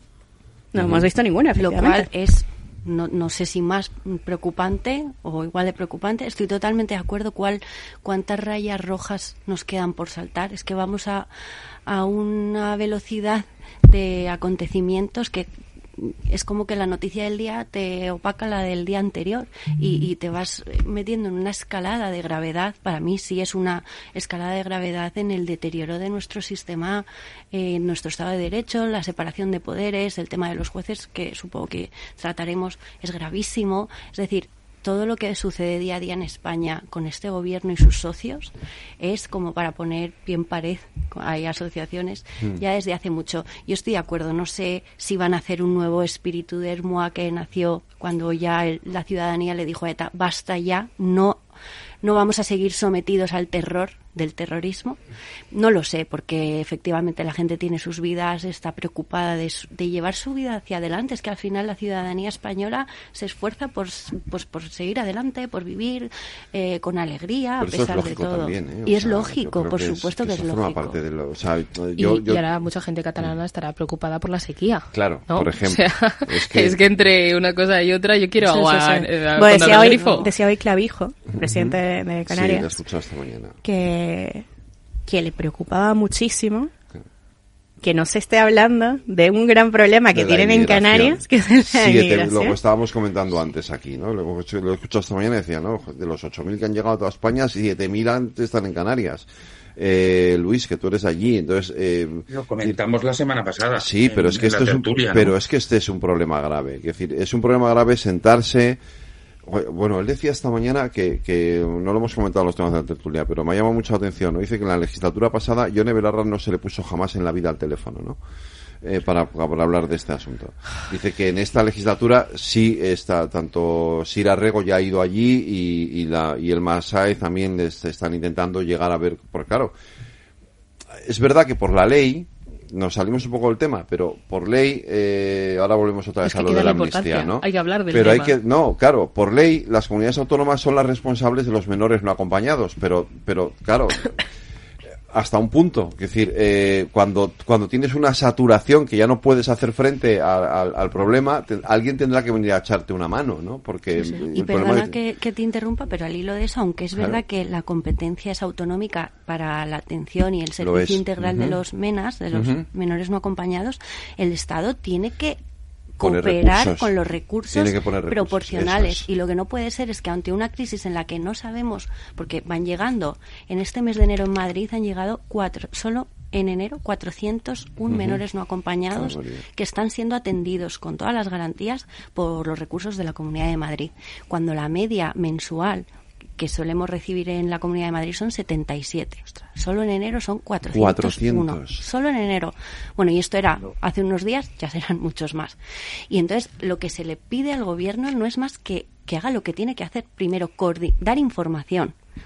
Después, coordinar y luego asumir su parte de financiación y darle a las comunidades autónomas lo que les corresponde en virtud de lo que efectivamente están eh, están atendiendo a esos menores y no conforme a, a unos criterios que no son ni, ni medio eh, fidedignos. Eh, Sí, yo, es muy- mm, quiero que, que- que toméis un poco la proporcionalidad del asunto que he visto desde, desde los medios de comunicación o desde cualquier televisor o radio en Madrid. eh, es difícil de dimensionar, ¿no?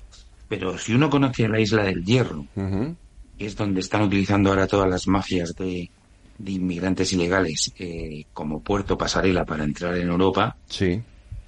tiene una población de cerca de 10.000 habitantes estables, Ujú. censados, que pagan sus impuestos, etcétera. Y en estos momentos eh, hay cerca de 10.000 inmigrantes ilegales en la isla del Hierro. O sea, por cada ciudadano hay un inmigrante ilegal que tiene que ser atendido, que tiene que ser custodiado, que tiene que ser vigilado, eh, que tiene, o sea, es, es un drama, o sea, es, un drama absoluto.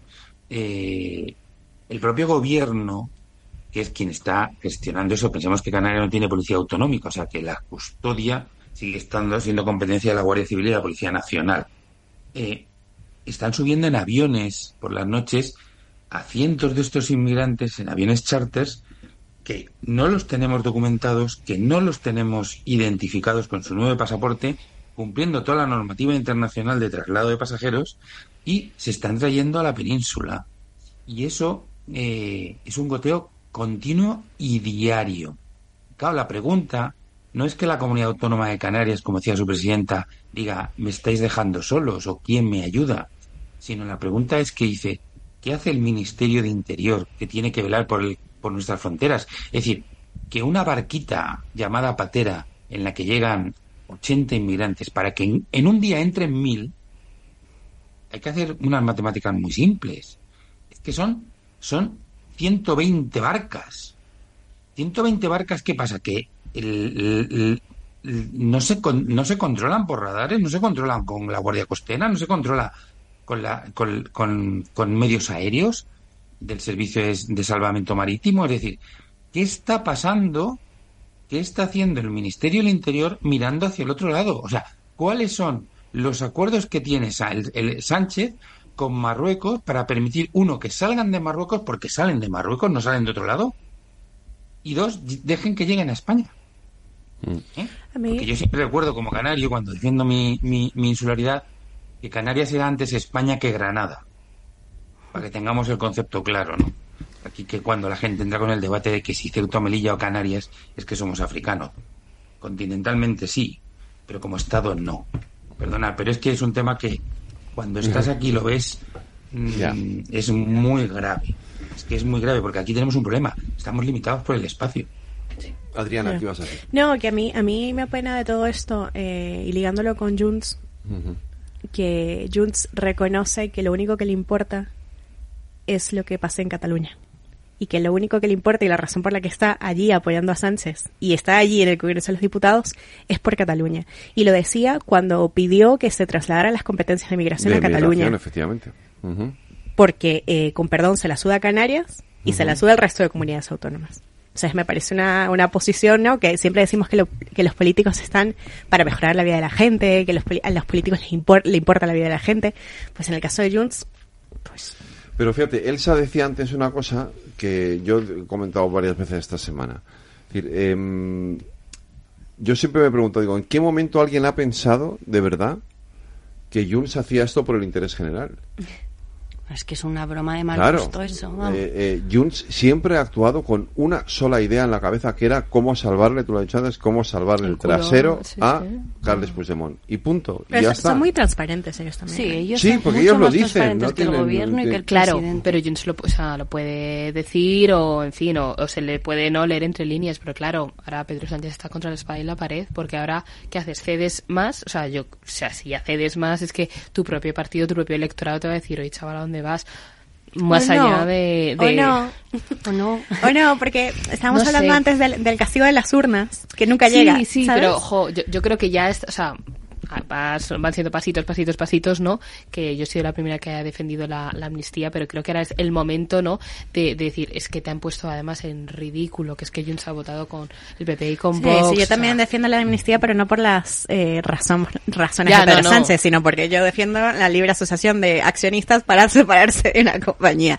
En fin, eh, que son las razones que por otro lado esgrime el Partido Libertario. Entonces, eh, yo de verdad creo que, que es tal cual lo que dice Elsa, pero a mí me preocupa que, que al final en las urnas, a pesar de que hay que reconocer que el Partido Popular ganó las elecciones, que esa es la verdad, si el Partido Popular no tiene capacidad de pacto, entonces gana las elecciones el que logra gobernar. Y No, hasta eso ahora... está claro. Eso ya lo hemos hablado muchas veces, Ya, evidentemente. pero ahora quién gobierna. final, ¿Quién está gobernando? O sea, Claro. Está en el gobierno, pero no está No, es que ahora de hecho tenemos a la, a la vuelta de la esquina los presupuestos generales del Estado que están pendientes de un hilo. O sea, Pero si Sánchez fue capaz por salvar tres reales decretos. Romper, eh, bueno, as- darle las competencias de inmigración al xenófobo reconocido Junts, Junts, sí. que no va a vender, que no va a hacer por aprobar los presupuestos generales Pero eso del está Estado. cerrado. No, no. ¿El qué? Bueno, eso de es las un pacto, sí. Ese era el acuerdo del Ese voto. era el acuerdo, ¿no? Bueno, Eh, pero también lo que hablamos es que, ¿no? Que tampoco estaba tan claro, ¿no? Que, Que eso se pudiera hacer. que pudiera llegar a materializarse, que creo que igual también es lo que ha pasado con Junts, ¿no? Que han dicho, oye, este pacto estoy conmigo, pero mm, Me no, mentiste. no, no sé yo. Entonces, claro, por eso se están apretando Que se igual. sientan engañados. eh, Puede ser, puede ser. Igual dicen, oye, Puede- a ver, puede, poder puede ser. Yo tengo la sensación de que aquí también lo que hay es, eh, o sea, yo creo que el gobierno en este caso, creo yo, ¿eh? lo decís, he dicho, bueno, tampoco podemos ir demasiado lejos porque eh, si incluimos en la amnistía lo que ahora pide Junts, que es todos los delitos de terrorismo, da igual que sea cuáles sean, o sea, la íntegramente todos los delitos de terrorismo y sobre todo el delito de alta traición que está abierto porque hay una investigación de un juez sobre este asunto, eh, Europa va a decir no, esto no, esto no, no, esto no lo tragamos, por aquí no. Entonces, yo tengo la sensación de que este es el miedo que tiene el gobierno, decir, bueno, no podemos ir demasiado lejos porque si Europa nos va a parar esto. ¿no? Y tenemos las elecciones gallegas por el camino en las que yo Ah. creo que también está pensando Pedro Sánchez. Y quizá después de las elecciones ya dirá, bueno, ya eh, eso de la Unión Europea y eso del eso ya me lo pelearé más tarde porque él es el de eh, echar para adelante, ¿no? El de la huida Pero- hacia Sí, pero la adelante. No entiendo, perdón, no entienden que le beneficia echar para adelante no, para creo las que, yo no creo gallegas. que le beneficie, ¿eh?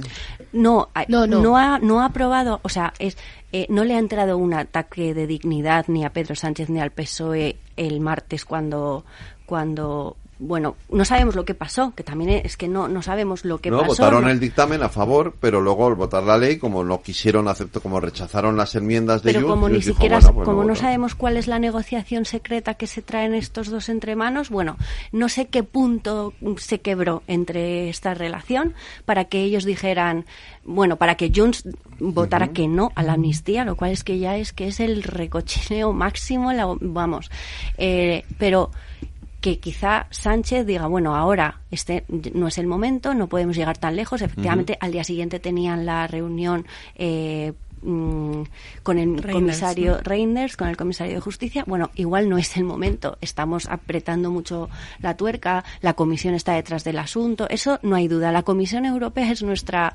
Yo, para mí, que no defiendo la amnistía porque lo considero una, cri- una quiebra del Estado de Derecho, para mí la única eh, esperanza, aparte de todo lo que podamos hacer nosotros desde aquí, eh, desde las instituciones y respetando la ley, por supuesto, eh, es la Unión Europea. Es nuestra única esperanza y los tribunales de justicia de la Unión Europea. Pero ese escollo va a ser difícil de, de salvar para Sánchez, por fortuna.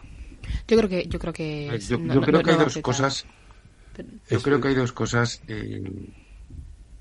no estamos viendo en la matriz.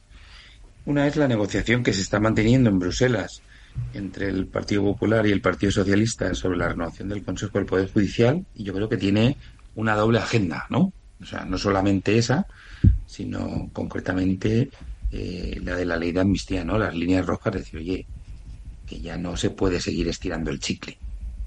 ¿eh? Y, y entonces todo, yo creo que hay también, tengo cierta esperanza de que pueda haber esa segunda derivada, ¿no? Y luego me llama la atención eh, esta mañana eh, lo que ha publicado el grupo parlamentario de Vox eh, sobre, sobre declarar nula la decisión de Armengol de devolver a la Comisión de Justicia la ley de amnistía.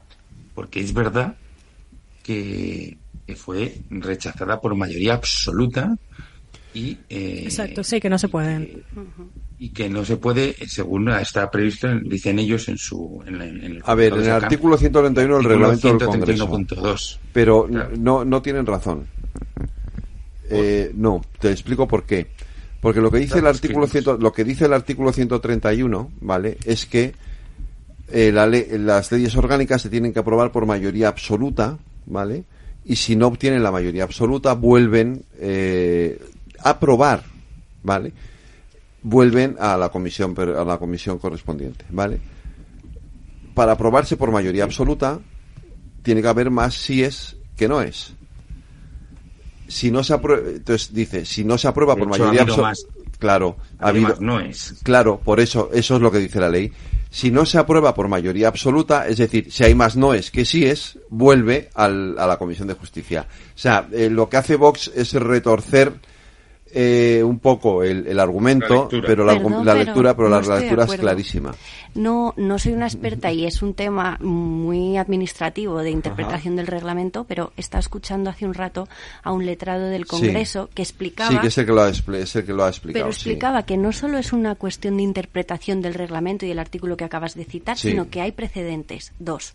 Dos precedentes que, eh, que va- apuntan en la línea de que no se puede remitir a la Comisión de Justicia de nuevo la ley, sino que este procedimiento murió en tanto en cuanto, y en virtud del artículo 81 de la Constitución, no es que haya, no haya sido aprobada la ley orgánica con mayoría absoluta, sino que ha sido rechazada con mayoría absoluta. Es que y si ahí no se- muere es- el procedimiento. Claro, pero es que, es que en cualquier caso, si no tiene mayoría absoluta, siempre se rechaza. Sí, pero es Pero- como. Claro. pero- Pero, pero ahí muere el procedimiento es y no puede volver a la Comisión de Justicia. Habría que iniciar. No quiere decir esto que aquí se acabe, proceso. pero habría que empezar uno nuevo. Y no hacerlo, y ojo, porque no me parece baladí la cuestión, eh, sitúa a Francina Armengol en un serio problema en el que podemos estar hablando incluso A de ver, yo lo que he visto es que hay precedentes de los dos casos. Y entonces, Yo- eh, eh, eh, claro, es que hay Claro, precedentes el- de, de los dos casos. Pero de- es complejo. La historia esta Sí. va a traer cola, pero creo yo. pero pero creo yo creo que el, argu- que el, que el reglamento es es bastante sencillo en ese sentido porque obviamente que decir tú puedes tener o tienes mayoría absoluta o no la tienes entonces eh, eh, en el- si si no tienes mayoría absoluta es porque siempre hay más noes que síes y en este caso hay una mayoría absoluta de noes en contra eh, en contra Pero el letrado Entonces- que he escuchado yo que decía que no sería partidario para nada de recomendar a la presidenta del Congreso autorizar esa vuelta a la Comisión de Justicia, Sí. decía que no solo es la interpretación, sino los dos ante- los dos precedentes que tan importantes son eh, no en el parlamentarismo. No sé si creo que dijo del año 97 y del 99. Ujú. O sea, la cuestión no es, vamos, yo me indico a, vamos, me inclino a pensar que no solo es que es que sea clara, a ver, sino en que- cualquier que, es que- caso que ahí todo murió el todo este todo este fo- todo esto de la ley de amnistía es un follón, quiero decir porque Sí, no, no podía ser una cosa sí. clara de se puede No, devolver o no. No, por supuesto. no, claro, aquí, No. aquí todo, todo, todo lo que tenga que ver con esta ley que es un- ambiguo. es- todo es todo va a un- ser debatible hasta la última coma. Claro, y además es lógico también que los partidos de la oposición, y es lo mismo que ha hecho el PP, Por es decir, el PP con, con, con, con- además, precisamente para, para evitarse problemas con Vox, porque están ahí diciéndoles, no aceptéis el trámite en el Senado. No, cuidado, pues vamos a preguntar a los letrados, porque nosotros estamos obligados a, entonces, eh, eh, estamos obligados a, a tramitar la ley. Ahí Está ahí desde una luego que obligación. Vox patina, es que Claro, no es verdad pero, que el pero, PP pueda pero para que en el pero para que quede claro le han Sí. pedido a los letrados que se pronuncien Exacto. sobre eso no Quiero decir o sea que yo creo que hacen bien los partidos de la oposición en este sentido también en decir bueno vamos a llevar esto hasta donde Bueno, y es ¿no? su Es- trabajo, ¿no? No es estar haciendo una trabajo, ¿no? oposición, Claro, sino evidentemente, reclamas claro. hasta el último punto. Otra Eso cosa es. son las formas, ¿no? Pues eso, que a veces Vox dices, chiqui, estás diciendo Ah, una no, cosa que no tiene sentido. ¿no?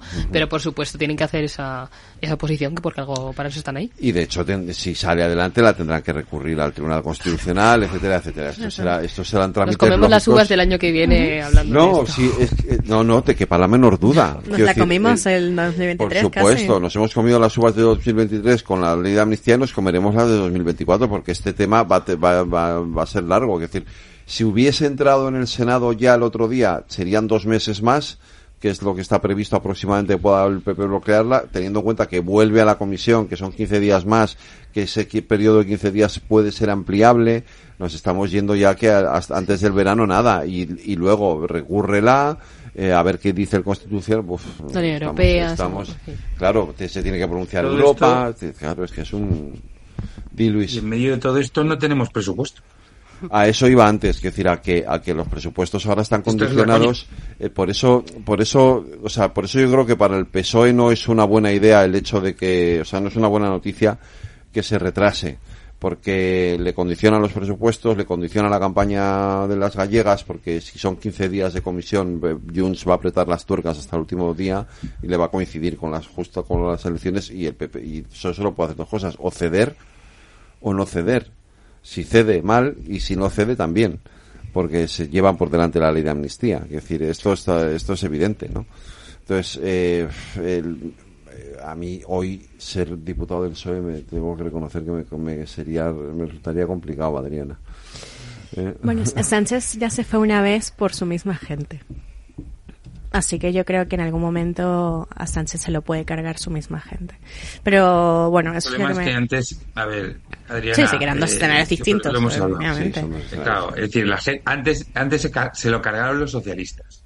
Ahora la gente que está dentro del PSOE en cualquier estructura jerárquica son sanchistas, no son socialistas. Entonces es, es muy... O sea, una noticia que había ayer o antes de ayer sobre cómo se estaban renovando los puestos en las empresas públicas y en las instituciones o organismos autónomos, ¿no? Eh, donde estaba recolocando a todo un grupo de amigos y gente interesada que no reúne ni a veces ni los requisitos, como ha habido, como ha habido una noticia hoy, ¿no? O sea, yo a mí me, parece que, que Sánchez está en una en una deriva. Bueno, parte de su comunicación no verbal era la cara que tenía la mitad del gobierno y él cuando no se aprobó la ley, o sea, el proyecto de ley. O sea, era un funeral, ¿no? Porque aunque estén un poco en- endiosados o envanidados con su poder y con su poltrona, al final los cubos de agua fría te, te hacen reaccionar, ¿no? Eh, Yo creo que estamos en una situación en la que es que, o sea, hay muy, tanta incertidumbre que puede pasar cualquier cosa, pero todo lo que puede pasar, tengo la sensación de que va a ser malo. O sea, malo para, para el bien común, para la, para la sociedad española, es decir, porque sea por donde sea, es como vamos a seguir estirando un chicle que ya no se puede tirar. Bueno, sí, o sea, evidentemente que no salgan los presupuestos es malo para todo el mundo, eso, eso es así. Pero si me dejáis volver a, o, o entrar en el tema de las gallegas, Te dejo, venga. a, a Junts se le puede sumar un actor que hasta ahora está dentro de ese bloque progresista, ¿no? Que me da mucha risa llamarlo bloque progresista con Junts encabezando el tema, ¿no? Pero se le puede sumar el Benega. Y el Benega ya había dicho que si ganaba las gallegas, que es pro- poco probable, pero está mejor que el Partido Socialista, eh, ellos no se van a quedar, o sea, no van a ser una voz silenciosa de ese bloque progresista. Entonces, si Junts ya estorba y Bildu ya estorba, ahí a la poca gobernabilidad que tenemos se le va a sumar el Benega. Entonces, yo creo que Sánchez, eh, es verdad que dudo mucho que el Benega gane las elecciones, pero, pero ahí hay una presión que igual no se analiza tanto y que no estamos viendo. eh, y que puede hacer, vamos, lo que queda de legislatura, que no sé yo si son un año, dos o cuatro. No, a lo mejor son eh, cuatro. Complicadísimo. Yo creo que la clave de las elecciones gallegas es que España no aguanta más nacionalismo. O sea, tenemos eh, por nuestra parte el Partido Popular mm, mucho trabajo que hacer porque lo que nos jugamos es mucho. Y yo insisto, España no aguanta más nacionalismo y tenemos que asegurar que siga gobernando el Partido Popular. En Pero el. Bene- pero el Benega sube. Ya, Sin embargo. pero por eso tenemos que del esforzarnos y Partido trabajar Socialista. mucho más. Esa- Claro. el, el Partido Socialista es que no hace más que perder, eh, bueno, perder. Lógicamente la gente no puede seguir creyendo como, como el que participa eh, de una secta o de una religión. No, esto es política, esto es gestión, estos son principios y valores. Y yo soy del PSOE o soy del Partido Popular o soy de lo que soy, pero no eternamente y pase lo que pase y a cualquier precio. Y eso es lo que hace, desde luego, que su- suban otras fuerzas, en este caso Una, una, nacionalistas. una anotación. El Deja, par- déjale el- a, a eso un momento. Bueno, venga. No, no, sobre esto. ¿eh? Sí, sí, el... En Canarias, en Canarias se gobierna con el Partido Popular. Sí. O sea, depende del nacionalismo, ¿no? Entiendo. Bueno, No, Bueno, llamar pero, nacionalismo hombre, llamar Nacional nacional, es muy- sí, No también. Pero comparar. Clavijo dice que... so- Quiero decir, Bueno, el ya, nacionalismo hombre. como... A ver, no, A mí pero- no me parece mal. pero yo o sea, no- a mí yo- no me parece mal el nacionalismo. Yo- yo de hecho, el Benega no me sí. parece malo. Oye, perdona, que aquí eh, te recuerdo que un señor que se llama José María Aznar gobernó eh, la primera legislatura con los apoyos del PNV y de Convergencia y Unión. Yo creo que, que hay dos, y el PNV estaba apoyando a, a Mariano Rajoy hasta el día antes de la moción de censura que luego se cambió. Por eso no me parece bien decir, decir que hay que acabar con los nacionalismos. no, no, no. Ah, no, pero yo, yo, No. yo- O sea, yo- yo- rescato la- Mo- la yo a idea Mónica, esta, yo a. Mónica no lo he entendido lo, como acabar con los nacionalismos, no, no sino es con, eso, sino es con esta presión que tiene- tiene que gobernar el Partido que- Popular como hasta ahora. Bueno, ella defiende que tiene que gobernar el Partido Popular. Obvio, obvio, no va a decir lo contrario, pero, pero, no, pero lo creo de verdad, no, no, no estoy haciendo Pero yo creo que no- que ya puedo. pero, pero yo creo que es que es distinto, que decir que, que hay que hay nacionalismos y nacionalismos y que Claro, por eso. Eh, claro, Eso sí, a eso me supuesto, refiero, que no me Pero yo gusta creo la que, generalización. que el nacionalismo, o sea, yo entiendo obviamente que haya parte de resquemor y de cabreo, lo que decías, no hay gente del PSOE que igual ahora vota a, al BNG o no difer- diferentes comunidades autónomas, lo que sea. También hay una, y relacionado con el tema de los agricultores, hay mucha parte de, de nacionalismo y de, sobre todo estas partes periféricas, de reto demográfico, que lo que están es hartos de que se gobierne para Madrid, para Barcelona, para las grandes urbes, y eso le pasa a todos los partidos, ¿eh? Sí, sí, sí. Le pasa a todos los partidos y esto cada vez se va a acentuar más, lo estamos viendo ahora con el tema de la, de la sequía, España va a ser un secarral, no solo con el tema de- de- del agua, con el tema de las energías renovables. Eso es un campo de cultivo de un nacionalismo chungo. También ahí es donde Vox gana muchos muchos votos. Y claro, si estamos eh, eh, no eh, eh, todo el rato haciendo eh, campaña para temas mm, de, de amnistía, de no, de, de grandes temas de digamos la burguesía, ¿no? que nos deja de ser otra cosa que no es la, la clase media española, sobre todo en estas zonas rurales, pues bueno, veremos lo, lo que acaba sucediendo. No sé si el BNG acabará ganando las elecciones en este caso, ¿no? Obviamente No. es improbable, pero, pero que bueno, que sí que es algo de lo que hay que tener en cuenta y que no todo es la gente va a votar a este o al otro por la amnistía porque Junts tal o Pascual. No, es también que está sucediendo en mi territorio y no vale ir pues de repente porque hay el, tema de los pellets, voy allí y a que me vean. No, no, no. Es que hay problemas muy profundos en estas zonas rurales que no estamos teniendo en cuenta porque sinceramente a veces supongo que no nos da la gana, ¿no? Porque estamos preocupados con lo que pasa en. Madrid y en Barcelona. No va a ganar, pero el BNG es la ver- verdadera oposición del Partido Popular en Galicia, así como Más Madrid, me parece a mí, es la verdadera oposición del Partido Popular aquí en Madrid.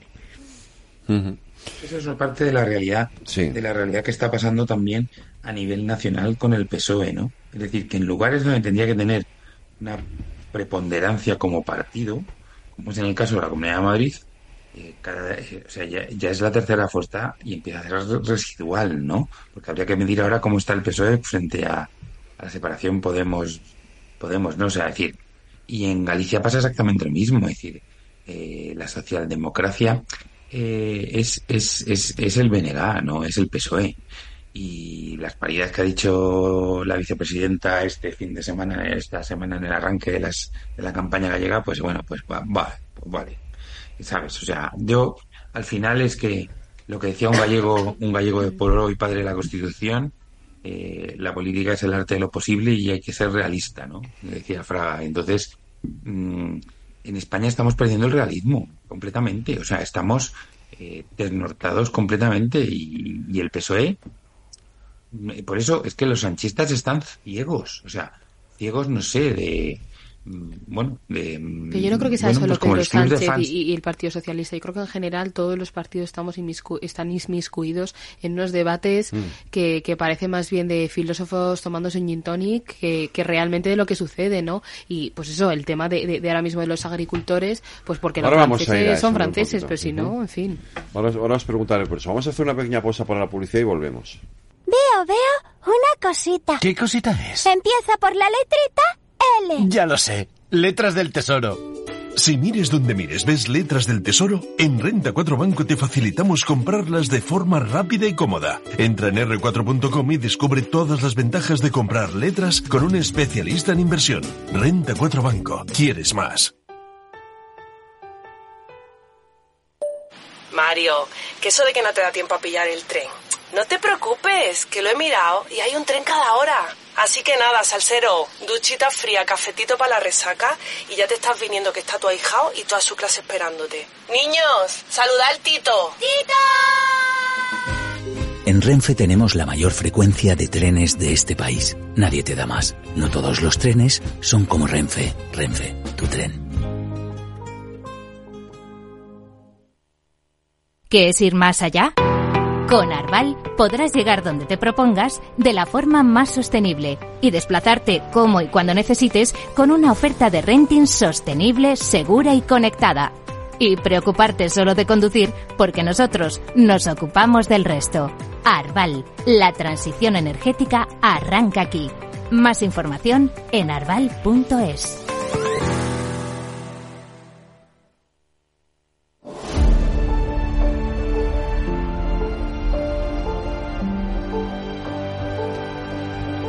Eh, ¿Os gustan los tomates?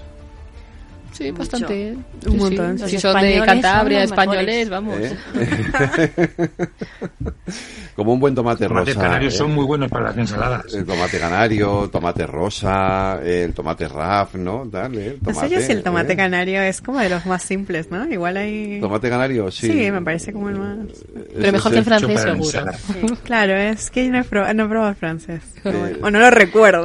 ¿No recuerdas haber probado el tomate francés? No sé, No. según Segolén Royal, nuestros tomates son penosos, asquerosos y son como la harina o algo así. ¿no? Esos son los Eh, temas de los que deberíamos estar Esto es hablando. el tema del que hay que hablar. Creo que ya tomate. disculpas, ¿no? Hombre, ya le vale. A buenas horas, ¿no? Eh, eh, en fin. Hay que poner una alerta en los aviones para cuando viniese de vacaciones a España, como todos los franceses. Yo creo que hay que llevarla a la tomatina de Puyol, a ver, eh, de Buñol, es pues Bu- Buñol, Buñol, Buñol. perdón, la tomatina de Buñol, a ver qué hacen con ella allí, la pobre Segolén. Se escandalizarían Eh, y... Pero en fin, eh, lo cierto es que hay un ya más allá de la, del debate del tomate, eh, podríamos poner la música de la SRG, de las chicas del tomate. no, no, no la vamos a hacer, da igual. la Hoy ketchup. estamos bastante remember, ¿no? Eh, estamos de muy remember, Shakira, tal. Sí, sí, sí, estamos es viernes, sí, haber puesto cualquier canción nueva de Shakira, pero decidiste poner esa. Eh, a ver, yo tampoco es que sea un, un, un forofo eh, esto de Shakira, entonces eh, ya es que la de Bizarrap Sí. ya la hemos puesto tantas Es veces sí, sí. que es que digo, voy a poner otra de las clásicas porque es que estaba puesta a punto de poner Pero a mí me Waka gusta Waka, más ¿eh? su, su época rockerita. Hubieses Sí. puesto una. La de del esas, principio, sí. ¿no? Sí. Cuando salió... La de pies descalzos. Sí, Es buena. no buena. La Shakira que... Tertulia musical. No, no, no, está bien, es decir, me, me- me- me aportáis ideas, este claro, yo, es verdad que me, a ver, sí, me gusta Shakira, tiene cosas chulas, pero, pero reconozco que, que digo, ese que no voy a poner la de Bizarrap otra vez. que No, no, no, estoy de millón acuerdo, veces. estoy de acuerdo. Incluso la que canta con Carol G tampoco, o sea, ya la hemos puesto. Que no, que no, que pudiste haber. ¿Dónde están los ladrones? Pies no sé. Esta Y época año- rebelde de Shakira. Eh, y el año pasado, no me acuerdo que también coincidió que era su cumpleaños, que estábamos, teníamos tertulia, eh, teníamos programa, eh, no me acuerdo cuál puse. Eh, digo, no vamos a repetirla el año pasado, claro, No, tenemos que buscar otra, ¿no? Y, y entonces. Eh, esa A mí me sorprende tu habilidad de saberte los cumpleaños de todo el mundo. Porque todos los días hay una canción en homenaje a alguien que cumple años. Claro, de hecho hay dos, porque hay una en los temas y otra después al final eh, en el apunte musical del día. Pero la habilidad se llama Internet. Ah, va- vaya. claro, a ver. Es que el otro día decías que cuando en tu época de... Bueno, que todavía sigue siendo periodista, por supuesto. Sí. Pero en tu época más dura, de que Sí. cuando no existía esto de... Los móviles. Claro, te, te, habías aprendido agenda. tu agenda entera. Eso, eso seguro, Sí, claro, que, eso ya- seguro que a Luis Tejedor le pasa igual que a mí, que antes se sabía su agenda de teléfono entera y ahora ya no, ¿verdad, Luis? ¿Eh? Bueno, no sé si entera, Pero casi. podías controlar perfectamente entre 50 y 100 y pi- 150 Sí, sí, teléfonos fácil, de memoria. fácil, Perdón, no tengo esa capacidad retentiva. Que no, no, no, de verdad, ¿eh? O sea, yo, No, no, yo, es- Hombre. yo, o sea, no me, ya no lo, ya no soy capaz, es decir, porque, claro, yo solo me sé el mío, ya no me sé más. Eh, bueno, siempre digo que me sé el mío y el de Laura Blanco porque, porque, porque Jorge siempre me lo pide para llamar a Laura Blanco para hacer la lupa. Pero, pero, pero, pero no me sé más, pero de verdad que antes me lo sabía. O sea, yo recuerdo perfectamente estar en la redacción de la Gaceta y decirme, eh, y a lo mejor te- te- eh, que alguien me decía, oye, llama no sé quién. Y entonces cogía el teléfono y no, y no miraba la agenda, me sabía el teléfono. Es de que tanta tecnología nos hace vagos. Me sabía los no. teléfonos de memoria, Sí, sí. ahora ya no. Es preocupante. Preocupante. Por si y llegar a los teléfono. sitios, a mí me fascina, ¿no? Ah, bueno. La gente que está acostumbrada a no tirar de Google Maps para todo, como sabe, no, pues ahora por aquí, ahora Sí, por sí, allá, y sí. ahí hay un sitio para comer. Me encanta. ¿Cómo te olvidas, te olvidas un día del teléfono en el coche? y ya no sabes ir a un vendido. sitio. Porque dices, a ver si voy a pillar un atasco. Necesito el Google Maps para saber por dónde tengo que ir. Si hay un apagón, eh, duramos 24 horas. Por cierto, hay un general por ahí de la, de la OTAN o no sé qué, eh, diciendo que tenemos que, tener en casa agua, linterna con, con pilas y una radio. Yo no tengo nada de eso, ¿eh? ¿Eh? Porque así Por de si repente. Ah, pues vale. porque según este general de la OTAN, que no sé quién es, eh, viene una tercera guerra mundial. Pero si ya hay guerras bastante Sí, fuertes. pero más, pues más, pues, pues que viene más. Pero bueno, eh, donde hay una guerra es en Bruselas con los Sí. agricultores. Ahí sí que hay una guerra, Luis. A ver, yo creo que justo eh, estábamos hablando antes de la calidad de los tomates, ¿no? Pero yo estaba pensando, decía, es que es una, es una cosa que el, que el campo español ha reclamado y se ha manifestado en Madrid, pero claro, como somos un país periférico, no afectamos, ¿no? A terceros países de la Unión Europea. Pero es verdad, y, y ya que hemos hablado de Canarias al principio de la tertulia, por ejemplo, pues eso cuando uno ve que, que la banana costarricense es eh, entre 70 y un euro casi más barata que el plátano canario, ¿no? Y dices, ¿cómo es posible? Y dices, vale, la mano de obra, pero ¿y el transporte, la distancia, el precio de la gasolina, el, el- lo que cuesta traerlo de allí? ¿Por qué? ¿Cómo, ¿Cómo es posible que puedas tener ese precio en mercado, no? Y eso pasa con el resto de productos, los limones, ¿no? O sea, eh, bueno, etcétera, etcétera. Yo creo que tiene que ver mucho con los acuerdos de, de libre comercio que la Unión Europea ha hecho con, con terceras zonas o países, ¿no? Donde los requisitos de producción agrícola no tienen que ver con los que se exigen a los agricultores europeos, incluidos los españoles. O sea, no, aquí no voy a hacer ningún ataque contra ninguno de los países, sino eh, pues el tipo de pesticidas, el- todo lo que queramos ponerle, ¿no? Y en cambio, pues claro, en el resto de países hacen lo que les da la gana, con lo que les da la gana y, y entran por nuestras fronteras con, con libre albedrío, ¿no? Yo creo que el problema está ahí, en qué es lo que dicen los franceses, que las reglas de juego. Es cierto que los franceses tienden a utilizarnos de, de punching ball en la medida en que por nuestra climatología siempre nos, a- siempre nos adelantamos un mes y medio, dos meses a sus cosechas y entonces, claro, inundamos los mercados europeos antes que ellos, ¿no? Esa es una realidad, pues por lo que, por lo que somos. Pero también ellos, o sea, ellos estaban hablando de otros productos, ¿no? O sea, de otros países, no propiamente nosotros. Pero aunque nos han utilizado a nosotros como, como, como punching ball para, para sus reclamaciones. Hemos visto que se han unido otros países europeos a esa misma reivindicación y, y los agricultores españoles lo vienen diciendo hace muchísimo tiempo, porque de lo que si la francesa habla de los tomates españoles, los españoles hablamos de los tomates de los de, Marro- de Marruecos. O sea, que, que esto es una cadena.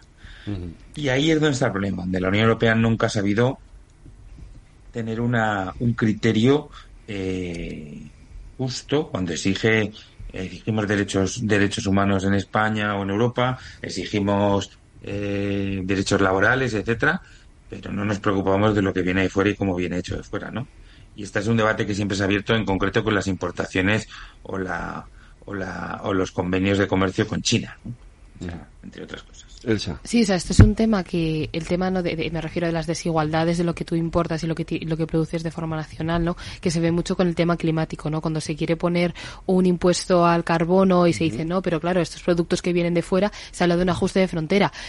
Porque esto se habla con estos términos climáticos en temas de eh, Sí. emisiones de CO2 y no estamos hablando con un, o sea, es que esto es un tema que lleva mucho, mucho tiempo fraguándose y que hay que, hay que resolver porque obviamente estamos en una desigualdad y más allá de esa, de esa desigualdad hay que hablar también de que, joder, si queremos realmente consumir local, que es mejor por esto, por lo otro, tal, tal, tal, por los temas climáticos, ¿por qué no estamos dándole prioridad, no? Porque se nos llena la boca con el Green New Deal y con todos estos grandes acuerdos y luego en esto que, joder, la agricultura es el día a día de muchos países, ¿no? En el caso de, de- de España, ¿por qué no se le está dando prioridad y por qué tienen que llegar los agricultores a los puntos no a los que llegan? Yo en esa línea es eh, creo que efectivamente es ya cuando ya no se ha podido más y ya han tenido que llegar con los tractores a la puerta del Parlamento sí. Europeo, ahora ya todos vamos a hablar del campo, pero eh, los políticos estamos para resolver problemas, no para generarlos. Y cuando estamos todo el día enfrascados, como decías, ¿no? en, casi más en filosofía política y sobre todo en, en- en, bueno en amnistía y en todo este rollo, dejamos de atender las preocupaciones ¿no? y lo que de verdad importa. El campo no está pidiendo tampoco gran, nada eh, muy complicado, está pidiendo que redu que reduzcamos cargas burocráticas, está pidiendo simplificación porque ahogas, ahogas al pequeño empresario, ahogas al agricultor cuando, cuando le enredas en, en tramas burocráticas eh, y se ahoga en su, en su propio procedimiento y está pidiendo cubrir los costes de producción. Es que no es tan difícil de abordar pero hay que tomárselo en serio. A ver si ahora que, ¿no? Eso, que han sacado los tractores a la calle, verdaderamente eh, eh, desde la Unión Europea y desde los Estados miembros. Siempre mm, hay una, ha habido una, dejace- una dejación con el campo, sin duda, ¿no? Sí, yo, yo de verdad que admito que de este tema no sé, no sé muchísimo y estoy aprendiendo mucho escuchando. pero es verdad, yo la verdad es que el año pasado trabajé con una compañía muy famosa de aceite de oliva, que no voy a decir quién, Ujú. eh, y, y- y había unos reclamos en el campo que yo no veía en prensa. Yo no veía en prensa, que, que yo no conocía. Y no conocía porque como no estaba metida en ese mundo, pues eh, parece que, que bueno, que con el caso del campo, así como pasa con otras industrias, ¿no? En, en, eh, se habla también poco del, del, del tejido industrial automotriz gallego. hay un montón de cosas que, que la verdad es que no, mm, si no estamos metidos no conocemos, ¿no? Pero el campo me parece un, un tema muy, muy característico, ¿no? Porque en España hay mucho campo. Y no solo eso, es que eh, podemos vivir sin móvil, aunque dijésemos no que no, pero no puedes vivir sin comer. Sí, sí, No, sí, claro. Es, es que es alucinante. básico, o sea, ¿no? ¿no? es ya que estemos dando trabajo a gente, es que cómo no estamos dando prioridad a la agricultura, que es lo que te da de comer a ti y a las vacas que luego te comes, o a los veganos eh, las verduras que Yo, se comen. Elsa ha sido unos cuantos adolescentes que preferirían no comer antes eso, que sí. no tener el móvil, ¿eh? Pero, pero Eh, bueno. Como mi hija tiene un año, de momento eso me libro. No, no sé cuánto duraría. De, de hecho, en el gobierno ahora se habla mucho de empresas estratégicas, ¿no?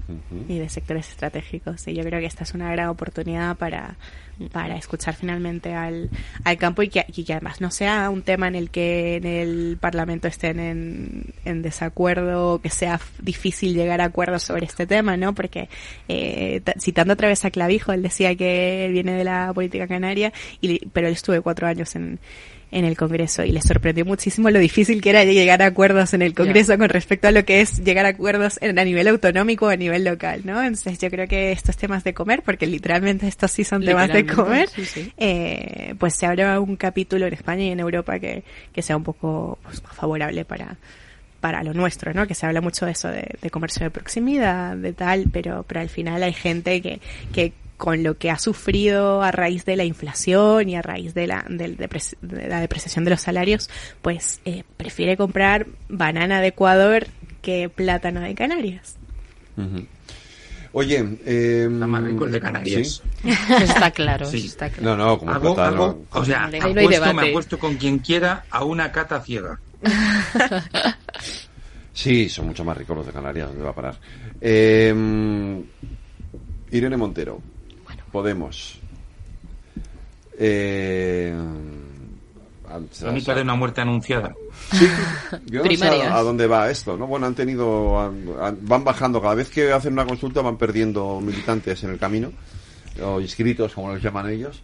Bueno, y Eh, están perdiendo últimamente cada vez, bueno, eh, Bestringe saliendo, o sea, dejando su acta de diputada, yo flipé en, en colores, Sí. porque además te dio casualidad que un día yo estaba en la peluquería y vi que iba a la misma peluquería que yo y dije, madre mía, pero ya no es diputada, ya no, no me sirve de nada, pero eso es muy fuerte, o sea, no ya el hecho de que vayas perdiendo afiliados, que obviamente es tu fuerza, sino que gente dentro, o sea, cómo de mal tiene que estar la cosa dentro del partido, como para que dejes tu acta de diputada y que sepas que si tú dejas tu acta de diputada, la siguiente en la lista es sumar, o sea, que es que Sí. encima le estás dando un, un, escaño más a sumar. eso es Eso muy es. fuerte, Y muy fuerte. tú, ¿no? Sí. muy, Sí, me parece alucinante. Y que bueno, pues ahora quieren relanzar, ¿no? Este, este liderazgo de Irene Montero, pues bueno, están en su derecho, ¿no? Pero sí que es verdad que ha habido como cierto resquemor en algunas declaraciones, ¿no? Que ha hecho Irene Montero, que la gente decía, oye, es que estás mintiendo sobre, sobre lo que realmente ha estado sucediendo. Entiendo que tengas que marcar agenda y que tengas, ¿no? Que diferenciarte de Sumar y del PSOE, pero no sé, me parece que empieza a ser ¿no? un poco juego sucio y eh, no, no me gusta para dónde va. Más fuertes que nunca, creo que se llama. Yo el creo que no, es que ya esta es Ahora el más fin, que nunca, es como se llama los la candidatura. fines. Eso sí. Aquí se acaba, yo creo, esta, esta etapa de la política española, yo creo que se acaba aquí. Y a mí me parece muy triste que se acabe de esta manera. porque se puede acabar, oye, mira, Sí, no, es Ciudad- una pena, ¿eh? Ciudadanos creo, creo que... que- bueno, pues no fue el, ¿no? Que se acabe una etapa de un partido político, pues siempre va a ser algo que nadie quiere celebrar, pero no es esto, ¿sabes? Bueno, en su Eh, momento cuando se por- retiró... Perdón, Luis. No, no, no. Muy rápido, Luis, yo- que prim- minuto. Bueno, rápidamente. O sea, no nos olvidemos que Podemos es la construcción de, de grupos. Es decir, nació con el movimiento del 15M, era una, era una coalición de partidos, y luego, pues, las, las guerras intentinas del, de los del sistema comunista dio lugar al producto sumar. Pero la muerte de Podemos no es triste, es decir, es producto, es producto, es producto del devenir de la izquierda comunista española, o sea, nada más. ¿Qué vas a decir, Adriana? Nada, una nueva España. Bueno. Ahí estamos. Luis Tejedor, El Sarnaiz, eh, Mónica Lavín y Adriana Ochoa. Gracias a los cuatro. Un abrazo. Cuidaros y buen fin de semana. Bueno, Fin de semana, un abrazo.